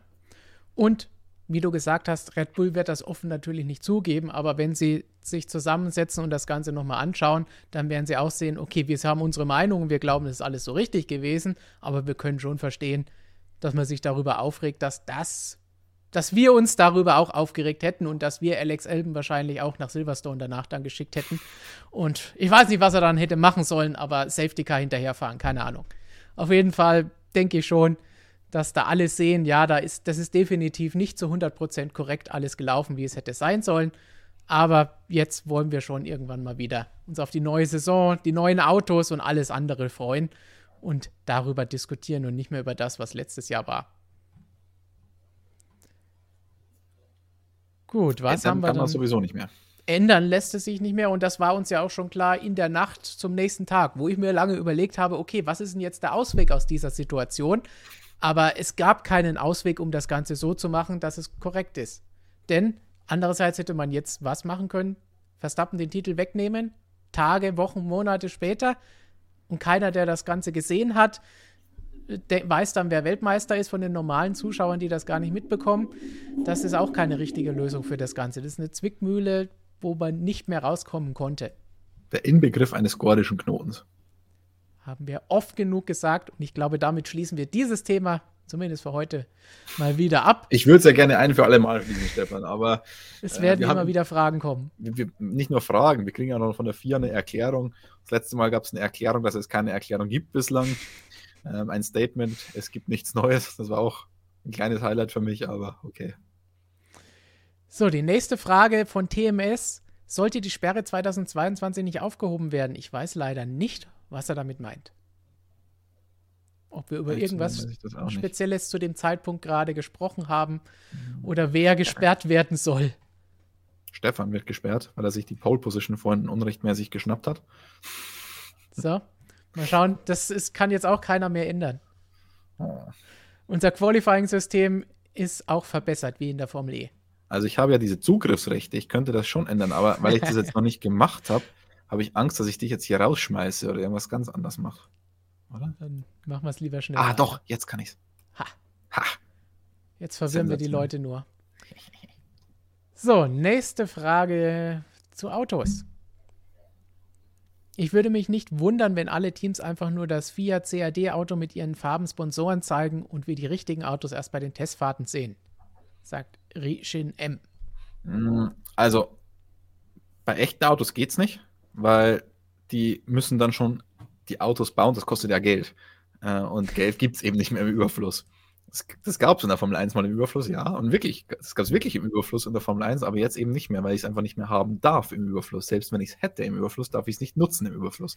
Und Das ist deswegen, übrigens was, was ich vorhin vergessen habe anzumerken, als du über Aston Martin gesprochen hast. Wenn die ein echtes Auto in ihrem Video, Stream, was auch immer es ist, zeigen, dann müssen sie ja, wenn sie da was zeigen wollen, dass sie nicht hinterher einsetzen wollen bei den Tests oder bei den Rennen, extra dafür Frontflügel, Heckflügel oder sonst was bauen. Das kostet wieder Geld, das sie Genau. eigentlich dafür nicht ausgeben wollen. genau. Ähm, und deswegen echte Autos nur nach den CAD-Daten der FIA, was man da gesehen hat, wird es nicht geben.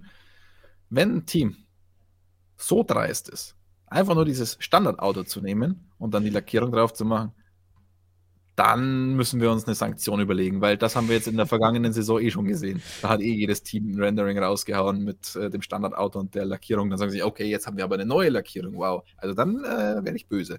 Dann gibt's Haue. Das, da gibt es dann schlimmere Aussagen als ihr seid ein B-Team. Ja, definitiv. Max Power sagt, warum gibt es keinen MSM-TV-Sender? Wir sind doch hier. Braucht man doch gar nicht. TV ist doch altmodisch. Wir sind modern. Professor Dr. Racer, danke für die Unterstützung mit diesem Superchat. Heilige MSM Mittwoch, ich weiß heute eine Viertelstunde später, aber wir haben ja gesagt, es gab heute viel zu tun. Launches sind ja eigentlich aus dem Budget Cap ausgenommen bezüglich Marketing. Könnten die Teams dann wieder so auf den Putz hauen bei den Launches wie Ron Dennis damals? Hier so Spice Girls und Co. Spice Girls, die gibt es ja heute nur noch bei Red Bull, habe ich gehört. ja. Ähm, ja, rein theoretisch, das Event an sich ist ausgenommen, ja. Aber dann haben wir wieder das Problem, das wir jetzt schon ein paar Mal angesprochen haben mit den Fahrzeugen. Ich brauche ja dann, wenn ich so einen Launch mache, auch ein richtiges Fahrzeug. Und da, mu das muss ich, da muss ich die Teile für herstellen. Und je nachdem, wie groß der Vorlauf ist, muss ich die Teile halt schon früher fertigstellen, als ich es performance-technisch eigentlich fertigstellen würde. Weil da will ich es zum letzten möglichen Zeitpunkt, denn das ist eigentlich der Test in Barcelona machen. Und das spricht halt dann so ein bisschen dagegen. Und jetzt in diesem Jahr ist halt immer noch nicht Reisefreiheit, so wie man sie mal hatte und auch noch alles sehr ungewiss mit Einschränkungen, größeren Veranstaltungen, größeres Publikum. Deswegen leider nicht. Wir hoffen, dass es dann im nächsten Jahr tatsächlich wieder etwas schöner wird, das Ganze. Und noch eine Anschlussfrage vom Professor Dr. Racer. Gibt es eine detaillierte Übersicht, was alles zum Budget Cap gehört und was nicht? Mir ist bis jetzt nur Fahrergehälter und Marketing bekannt. Würde mich als Kaufmann mit Leib und Seele interessieren.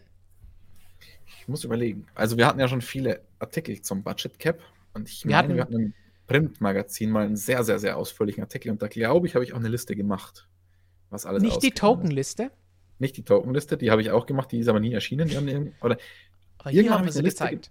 genau, die Tokenliste haben wir nur hier gezeigt. Ähm, es gibt ja die Financial Regulations, die sind für jedermann einsehbar, auch bei der FIA. Ähm, da müsst ihr euch aber durchquälen. Irgendwo haben wir das aber auch tatsächlich auf der Seite mal aufgelistet. Ich kann mich aber nicht mehr dran, genau daran erinnern. Wir werden mal im Archiv kramen, das möglicherweise dann nachreichen oder ähm, zur neuen Saison dann auch nochmal komplett für euch aufbereiten. Es ist aber mehr dabei, es sind auch Motorkosten ausgenommen, ähm, Hotelübernachtungen, ähm, teilweise Sonderzahlungen für Angestellte, Altersvorsorge und so weiter. Also da gibt es tatsächlich einige Ausnahmen, Heritage-Sachen. Ähm, also da gibt es vieles. Man kann weiterhin relativ viel Geld ausgeben in der Formel 1, wenn man es will. Nur halt nicht für die Performance. Richtig. Und das ist meiner Meinung nach auch so in Ordnung, wenn Hersteller oder sonst wer dabei sind und für Sponsoren und Co. irgendwie Geld ausgeben wollen. Für solche Events ist das ja schön. Und 145 Millionen oder 140 Millionen ist halt auch nicht so wenig für zwei Autos für ein Jahr. Dann Grüße von Romeo Leder aus Peiting. Kommt David Schumacher 2022 in die DTM? Uh, Robert ist nicht da. Der ist gerade erst aus Daytona zurückgekommen. Habt ihr vielleicht gelesen bei uns auf der Webseite? Ich glaube, er hat aber gerade schon wieder hier Artikel geschrieben, weil meine MSM-App. Er ist heute wieder da gewesen. Gestern ist er gelandet. Zwar mit zwei Stunden Verspätung, weil der Flieger, der letzte, nicht ganz gekommen ist, aber heute schon wieder fleißig am Schreiben. Ich habe hier Aston Martin 2022 in der DTM, Fragezeichen. Niki Team als heißer Kandidat. Hat mir die Das MSM-App während- gerade gebracht. Während unserem Stream ist diese Geschichte live gegangen. Aber ich schaue mal, ob da was von David Schumacher drin steht. Aber Oder David Schumacher, sein letzter Stand, den wir auch mal in einem Stream hier beantwortet hatten, ist ja, dass er getestet hat und Möglichkeiten hat, unterzukommen, aber es noch nicht festgestanden hat. Okay. Ah, Diese MSM-App ist ja sowas Tolles. Gibt es von euch Merchandise-Produkte von Christian, von dir? Schau mal in unserem Video unten drunter in YouTube, da kannst du ein paar Sachen finden. Und natürlich gibt es unser Magazin und in Zukunft vielleicht auch noch ein paar andere Sachen. Mal schauen, schreibt uns doch rein, was ihr gerne haben möchtet in die Kommentare. Dann diese Frage fand ich sehr interessant von Blue Blizzard.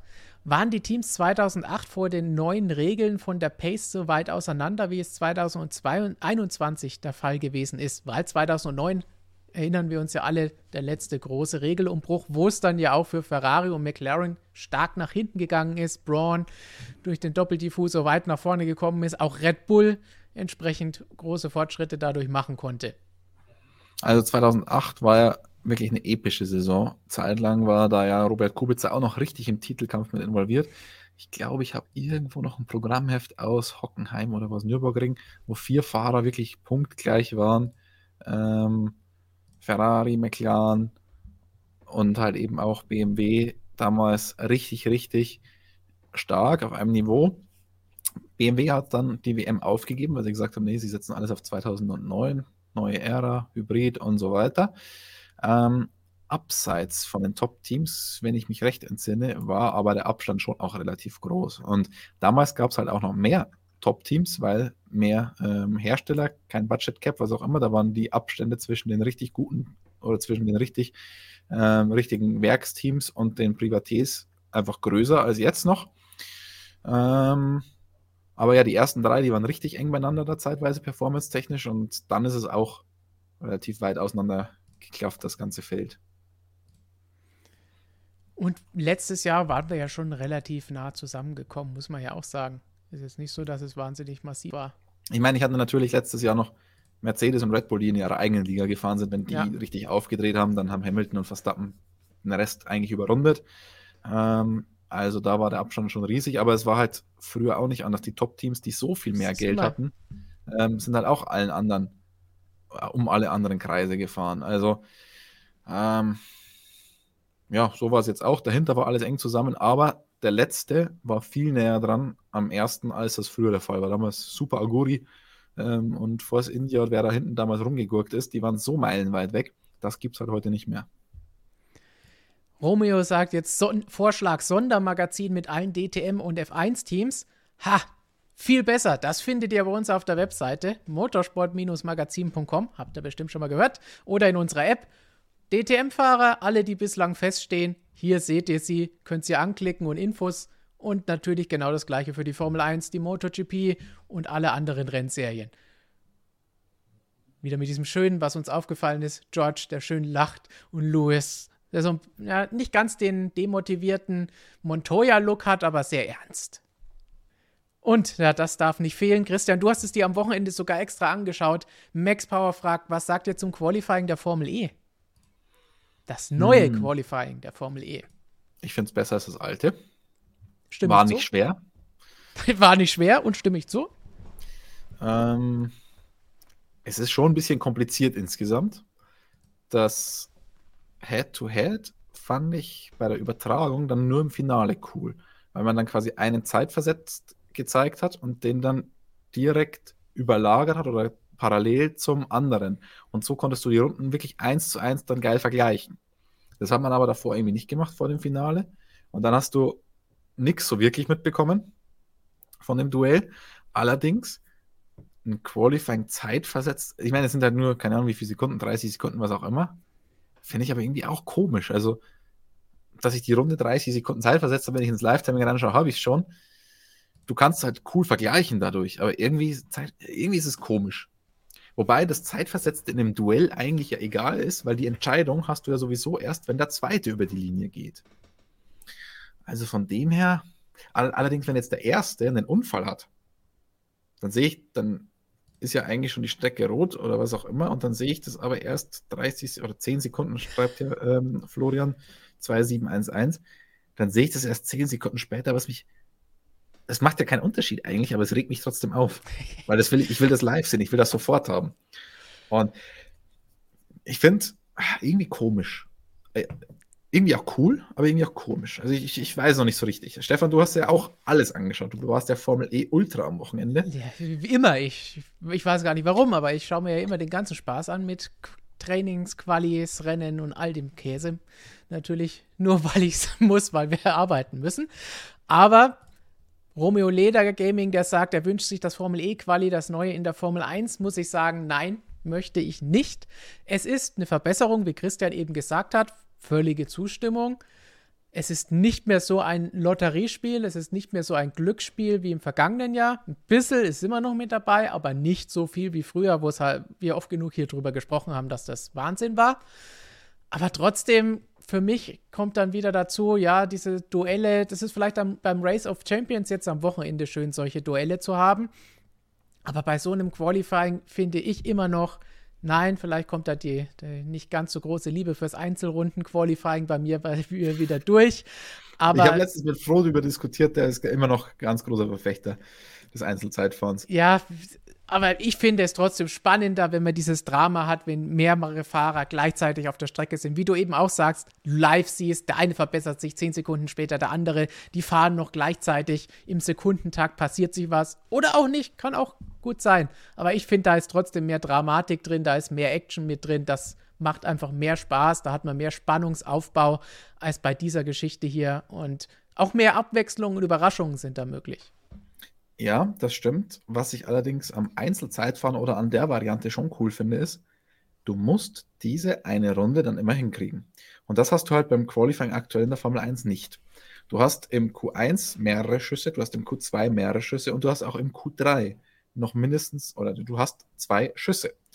Und somit ist irgendwie so, ja, du musst trotzdem, du gibst alles und du fährst komplett am Limit, aber aus Fahrersicht fände ich es noch cooler, wenn du wirklich nur einen einzigen Schuss hast und der muss sitzen. Und dann wird es auch noch ein bisschen mehr Variation geben, weil die Top oder jetzt Mercedes und Red Bull waren halt doch relativ weit weg vom Rest. Und wenn du dann mal einen verhauen, du kannst volles Risiko gehen, wenn du es verhaust, okay, hast noch einen zweiten Versuch. Und der zweite Versuch bringt dich dann in der Regel auch noch vor den Rest. Und wenn du wirklich nur einen Schuss hättest, das wäre schon cool. Und dadurch, dass wir halt in der Formel 1 Q1, Q2, Q3 haben, hast du im Q1 schon mal drei Schüsse. Das heißt, da kannst du als Fahrer eines Top-Teams machen, was du willst. Du kommst immer weiter. Wenn du aber jetzt im ganzen Qualifying nur einen Schuss hast oder dich jedes Mal im 1 zu 1 durchsetzen musst und nur diesen einen Schuss hast, dann kann es auch mal sein, dass du richtig zurückliegst. Und das ist dann wieder fahrerisch deutlich interessanter. Aber für die Fans da draußen zum Anschauen, Spannungsbogen und so weiter, verstehe ich auch, dass du halt immer dieses Knockout dann hast und ja, mehr macht, mehrfach die Show. Insgesamt bin ich aber schon bei Flo vor allem Einzelzeitfahren, du kannst jede einzelne Runde wunderbar begutachten für die Freaks wie uns. Für, für die ja. Masse ist es langweilig, weil die ersten 15 interessieren dich nicht. Ähm, aber für uns ist es wunderbar, weil du jeden verfolgen kannst und jeder hat nur einen Schuss. Und das ist irgendwie geil. Ja, aber wie gesagt, es, es zieht sich so lange, dass immer wieder bei der alten Diskussion hier von Anfang und Mitte der 2000er Jahre, als wir ja sowas hatten. Das, es zieht sich lange hin und lange Zeit passiert nichts, weil die fahren, wo eh nicht vorne sind. Schön, dass die dann auch mal zu sehen sind und ja, man kann die ganze Runde sich begutachten, aber es ist, hat einfach nicht genügend Action und Spannung dabei, um das Ganze zu verkaufen, weil so schön es für uns Freaks ist, wie du eben gesagt hast, und alle vielleicht, die jetzt hier zuschauen, aber wir müssen halt doch noch ein paar mehr Leute mit der Formel 1 ansprechen als nur uns. Aber auch wenn schon viele hier die, zuschauen. Die alte Idee der Formel E ganz cool, ganz am Ende, dass du die Superpole oder wie auch immer das dann hieß hast, oder DTM gab es das ja, glaube ich, auch mal. DTM, ja. Ähm, das finde ich, dann, find ich dann einen guten Kom Kompromiss. Wenn du sagst, du machst die Top 5 oder zumindest die Top 3, die dann wirklich eine Runde nochmal untereinander ausfahren und nur diese eine Runde zählt. Ich meine, dann, wenn du verlierst, hast du halt nur zwei oder drei Positionen verloren, ist halt dann auch nicht die Welt. Aber dann kannst du zumindest von allen die komplette Runde sehen. Das fände ich cool. Und du hast zumindest nochmal einen kleinen Adrenalin-Push, weil die eine Runde dann doch sitzen muss und du nicht noch einen zweiten Versuch hast. Also das wäre für mich vielleicht so eine kleine Kompromisslösung, die mir ins, ich meine, das Qualifying ist in der Formel 1 kein Problem. Das ist cool anzuschauen das und so weiter. Aber wenn man es vielleicht noch ein bisschen justieren würde, das wäre, finde ich, ein sehr schöner Kompromiss aus dem Ich Ganzen. fürchte, das wäre ein Rückschritt, gerade was die Spannung angeht. Aber ich glaube, dieses Problem werden wir jetzt nicht lösen können. Und wir haben es oft schon gesagt, wenn Fragen und Ideen für Vorschläge für neues Qualifying hier auch von euch gekommen sind die, das Qualifying ist das geringste Problem der Formel 1. Deswegen braucht man da, glaube ich, nicht nochmal ansetzen. Und etwas Aber verschlimmbessern, das haben wir schon oft genug gemacht. Ja, jetzt kommst du mit Knockout-Qualifying und so weiter. Aber ja. du kannst nicht sagen, das dürfen wir nicht anfassen. Das ist ja vor allem in unserem Sport, Stefan, die falsche Einstellung. Du musst ja immer schauen, wie du noch Sachen verbessern kannst. Wenn du dich mit Sachen zufrieden gibst, dann hast du schon verloren. Ja, wir sollten vielleicht erstmal dafür sorgen, dass das, was die meisten Leute interessiert, nämlich das Rennen, spannend ist, dass die Autos überholen können. Und dann schauen wir, wie es im Qualifying aussieht. Prioritäten setzen. Ja, aber ich kann noch Nicht willkürlich überall ein bisschen was verändern, um des Veränderns willen.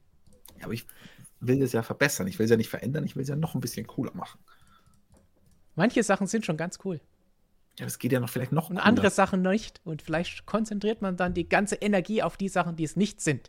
Zum Beispiel die nächsten Fragen, die wir noch nicht beantwortet haben. Von Merlin, darf Haas wieder die Russlandfarben verwenden?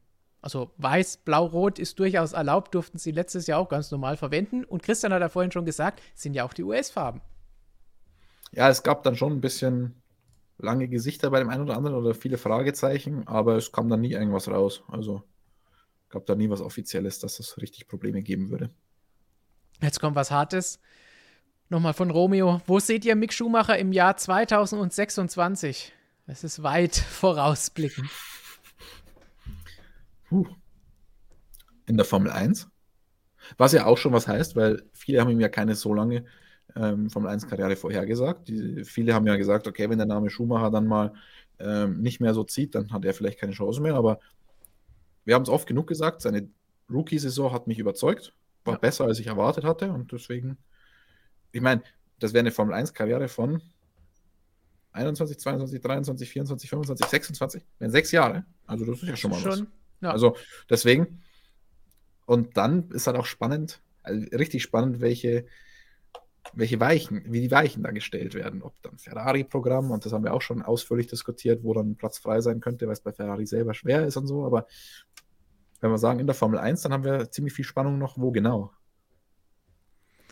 Das wird die große Frage. Hermann Bauer meint nicht im Ferrari leider. Mal schauen, 2026 ist schon noch ein ganzes Stück weg. Bis dahin sind auch die Verträge von den beiden aktuellen Fahrern abgelaufen. Hier, Christian sagt mit Max am Oktoberfest. Hoffentlich gibt es da wieder Oktoberfest. Ja, aber Komme ich auch dazu. Gebe ich den beiden mal eine Einführung. Gut, von Mick kommen wir zu einer Frage, die sich schnell beantworten lässt, aber oft gestellt wurde. Nochmal zur Klarstellung. Vielen Dank an Ist doch egal. Christian, weißt du mittlerweile, wofür Mercedes letztes Jahr seine Tokens ausgegeben hat? Token, immer wieder ein schönes Wort. Talerchen, hier bei uns genannt. Ja, wir wissen es inzwischen tatsächlich, sie haben es nämlich gar nicht ausgegeben. Ähm, haben sie dann auch jetzt mal zugegeben? Nein, sie haben gar nichts. Es gab ja da Gerüchte über eine komplett neue Nase, die irgendwann mal kommen sollte. Ähm, aber da gab es dann offenbar auch ein paar Probleme mit und deswegen wurden die Token letztendlich gar nicht ausgegeben. Und damit hat sich das erledigt, denn Token gibt es nicht mehr. Ja, warte ab, wir werden noch viel Spaß mit Token haben, glaube ich, in der Formel 1-Geschichte. Das Irgend- schon, aber diese Tokens sind vorbei. Ja, aber ich, ich bin ja mir sicher, wir werden, Jahr. Wir werden noch schöne Tokensysteme erleben. Bei den Motoren, das schreit ja schon danach, dass es Probleme geben wird. Da gab es dir ja auch zum ersten Mal. Ja, die, Die die, waren ja damals bei den Motoren eingeführt. Das war ja das unsinnigste System, das man je hatte. Man durfte den Motor entwickeln, aber man durfte die Teile nur zu bestimmten Zeitpunkten oder gegen Token-Einsatz dann bringen. Man hat ständig entwickelt, hätte die Teile ständig neu bringen können, aber man durfte es nicht. Also man hat eigentlich kein Geld gespart, sondern hat die Teams nur am Aufholen gehindert. Oder die Her- Motorenhersteller. Das war nicht so klug. Von Tobias S. die Frage: Vorschlag Motorsportmagazin Klatschversion, wenn wir schon nicht das Sondermagazin mit den DTM-Fahrern bringen. Ähm, böse Zungen würden jetzt wahrscheinlich behaupten, das ist, sind schon unsere Clickbait-Titel, oder? Äh, wir bräuchten dann, wenn dann als Alternative noch eine normale Version, eine seriöse Version, oder? Das lassen wir unsere Zuschauer und Leser beurteilen. Und Nein, wir versuchen immer den. Spagat zu schaffen zwischen Information und Unterhaltung. Beides gehört ja dazu. Diese Sendung ist das perfekte Beispiel, oder? Es gibt Informationen und ein bisschen Unterhaltung, dummes Gerede und einfach ein bisschen Spaß haben. Schließlich Formel 1, ja, ist eine ernste Geschichte, aber hey, mit unserem Lieblingssport wollen wir doch alle auch ein bisschen Spaß haben, oder? Sonst brauchen wir es uns auch nicht anschauen, wenn alles so bierernst ist. So ist es. Deswegen Leben auch, ist von, hart genug. deswegen auch von Xania die Aussage, hat Christian eine neue Airbox-Frisur. In der Tat. Gleich doppelt. Hier und hier. Das, das ist schon die erste Präsentation des Formel 1-Jahres. Der neue Look. Auf welche Autopräsentation freut ihr euch am meisten wahrscheinlich von Max Power? Haben wir vorhin schon gesagt. Ich habe Alpha Tauri gesagt, du glaube ich Ferrari? Oder Red Bull? Ich glaube, ich habe. Ja, ich glaube, ich habe Red Bull gesagt. Oh, jetzt, jetzt sind wir aber Red Bull Magazin, Stefan. Wenn, du Alpha Tauri und ich Red Bull, Uh. dann sind wir Red Bull Magazin. Naja. Was soll's. Dann sagen wir noch ganz schnell Happy Birthday an Sortarei. Sorry, dass wir das Sorterei. gleich mal. Alle Liebe Sorterei. zum Geburtstag. So feiert man dann richtig im MSM-Stream. Genau, das ist richtig. Das ist, so feiert man eigentlich auch Valentinstag, Geburtstag, Weihnachten, Dienstag. Alles mit MSM feiern. Eure Freundinnen werden euch dafür lieben. So oft wie du schon gesagt hast, dass das das perfekte Weihnachtsgeschenk für sie ist. Unser Magazin. Also, natürlich. Ganz ehrlich, welche Freundin freut sich nicht über ein MSM-Abo? Richtig. Und wenn sie sich nicht freut, dann müsst ihr euch hinterfragen, ob es die richtige für euch ist. Wir geben hier keine Beziehungstipps und Hinweise. MSM ist nicht dafür verantwortlich, was ihr dann hinterher daraus macht. Jean, nehmt ihr Praktikanten eigentlich an? Wir haben ganz am Anfang drüber gesprochen. Gerne auch als Praktikanten bewerben. Nochmal der Hinweis: info at motorsport-magazin.com. Lebenslauf, Infos. Wer gerne schreibt, ist immer mit dabei. Wer gerne Videos schneidet, wer gerne im Vertrieb tätig ist und unsere Werbung vielleicht verkaufen möchte, gerne uns anschreiben. Wir würden uns freuen, euch vielleicht im Team bei uns begrüßen zu dürfen. Und wenn nicht, freuen wir uns zumindest mit euch ein bisschen gesprochen zu haben. Und passend von Straßenbahn macht ihr in diesem Jahr wieder einen Prognosestream Wer wird Weltmeister, wo ihr in gemütlicher Runde zusammensitzt und ein jeder gibt seine Tipps zur Saison ab. Das wird dieses Jahr ein bisschen schwieriger, weil der Saisonstart ist ja schon direkt die Woche nach dem letzten Test und normalerweise machen wir das immer nach dem letzten Test. Also da müssen wir uns noch ein bisschen was einfallen lassen, wie wir das Ganze machen. Aber definitiv gibt es wieder unser legendäres Tippspiel, bei dem wir uns alle komplett daneben benehmen werden. Im Sinne von falsch tippen. Ich bin leicht abgelenkt. Ich habe gerade hier einen Tipp im Chat bekommen. Oh je. Wie kann man Tokens kaufen? Nee. Für eine Wichtige Frage von vorhin. Zu dem Praktikantenhinweis, solange Christian die wichtige Frage noch sucht. Richtig, wenn, dann suchen wir da schon wirklich etwas, was über mehrere Monate geht, zum Beispiel im Rahmen eines Praxissemesters im Studium oder davor, danach und so weiter. Finde ich aber nicht. Hab du findest mir es falsche mehr. Tipps hier gegeben. Ich tippe dafür. Tim Lee hat nämlich vorhin gesagt, dafür steht Stefan auf der sauberen, besseren Seite, als du unbedingt die Pole Position haben wolltest. Also überleg dir, was du dir wünschst. Und Dusted hat dazu gesagt, am Ende schießen sie sich eh beide ab und Browser ist weg und sie haben Vollbild nur noch den Hintergrund. Ich habe jetzt kurz Bowser gelesen. Zu viel Mario Kart gezockt in letzter hey, Zeit. Hey, hey. Gut. Fällt dir noch ein, was der Kommentar war? Kannst du ihn aus dem Kopf zitieren oder ist der Ja, ich habe ja gesehen, jemand hat mir gesagt, wie die Dame hieß, die, nach der ich vorhin gefragt habe, aber ich habe die jetzt Ach gerade so. gegoogelt und habe das dann nicht gefunden. Also bin enttäuscht von euch. Ja, da, dazu passend die Aussage von Disintegration Zerfall, Christian der Lustmolch. Das seid ihr, das wissen wir alle, dass ihr das seid. Hallo, liebe Motorsportmagazin.com Freunde, Formel 1 Fans und Lustmolche, wie ich auch gelernt habe. Euch hat die Kollegin im Hintergrund sehr gut gefallen. Da sie jetzt schon Feierabend gemacht hat, befürchte ich fast, dass die Zuschauerzahlen drastisch nach unten gehen. MSM Lustmolche. Hallo liebe Motorsportmagazin.com Freunde, Formel 1 Fans und MSM Lustmolche da draußen. Ja, die Lustmolche, die werde ich jetzt fürs Rest des Wochenendes verlieren, denn Raphael ist nicht hier, aber ich hoffe, ihr bleibt trotzdem immer fleißig dran, der unbedingt schlecht ist. Aber der Max sagt er auch auf der anderen Seite, der kann sich sehr, sehr schnell anpassen. Also, hallo liebe Motorsportmagazin.com Freunde und Formel 1 Lustmolche da draußen. Denn wir haben natürlich den Olli-Cut für die Lustmolche immer parat. Ja, ähm, also jetzt wisst ihr, nicht ich, ihr. Wer es nicht weiß, das war letztes Jahr oder vorletztes Jahr im äh, Hintergrund der Vlogs. Vorletztes Jahr, glaube ich. War eine Kollegin zu sehen, die vielen Zuschauern in den Kommentaren aufgefallen ist. Und da hat Christian gerne mal die Lustbräuche eingefüllt. Und hier seriöser Journalismus, korrekt, denn das ist jetzt hier, die, was wurde vorhin gefordert? Die Klatschpresse. Ja, übrigens äh, habe ich da ganz schlechte Nachrichten für euch, wirklich ganz schlechte. Die Kollegin hat voraussichtlich in Katar ihren letzten Grand Prix. Das ist dann ganz traurig für viele unserer Zuschauer, aber keine Sorge, Christian ist noch viele, viele, viele, viele, viele Grand Prix mit dabei. Deswegen müsst ihr euch ohne Lustmolche halt mit ihm zufrieden geben, dafür mit neuer Airbox und so. so sofern die Airline die ich letztens gebucht habe, nicht wieder den Heimatflughafen okay. überschießt. Aber das ist ja eine gefährliche Airline, wie du mir hinterher gezeigt hast. Vielleicht müssen wir das nochmal überdenken. Aber wir sind guter Dinge.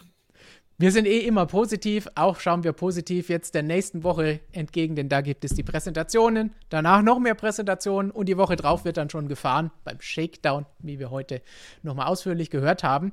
Und dann würde ich sagen, vielen Dank, dass ihr alle zugeschaut habt, dass ihr die Fragen alle gestellt habt und dass ihr hoffentlich nächste Woche auch wieder mit dabei seid, wenn wir uns wieder fünf Minuten vorher ein neues Thema ausdenken. Seriös, wie wir eben so sind. Wenn wir es schaffen, wenn nicht irgendein Team da noch etwas nervt beim Zeitplan. Vielleicht haben wir ja dann auch als Titelthema: Schaut euch das erste Auto des Jahres an. Hier ist der Haas, hier ist der Williams oder der Red Bull. Wer weiß. Oder der MSM. Bolide. Ja, sowieso. Wenn wir, wenn wir Klaus dran setzen, statt unserem neuen Magazin zu machen und so ein Auto zu designen, auch kein Problem. Passt. Gut, damit würde ich sagen, viel Spaß noch dieses Wochenende. Es kommt noch ein News-Video am Wochenende. Vielleicht gibt es ja sogar ein sportliches Reglement. Wer weiß. Und damit bis zum nächsten Mal. Ciao, ciao. Ciao.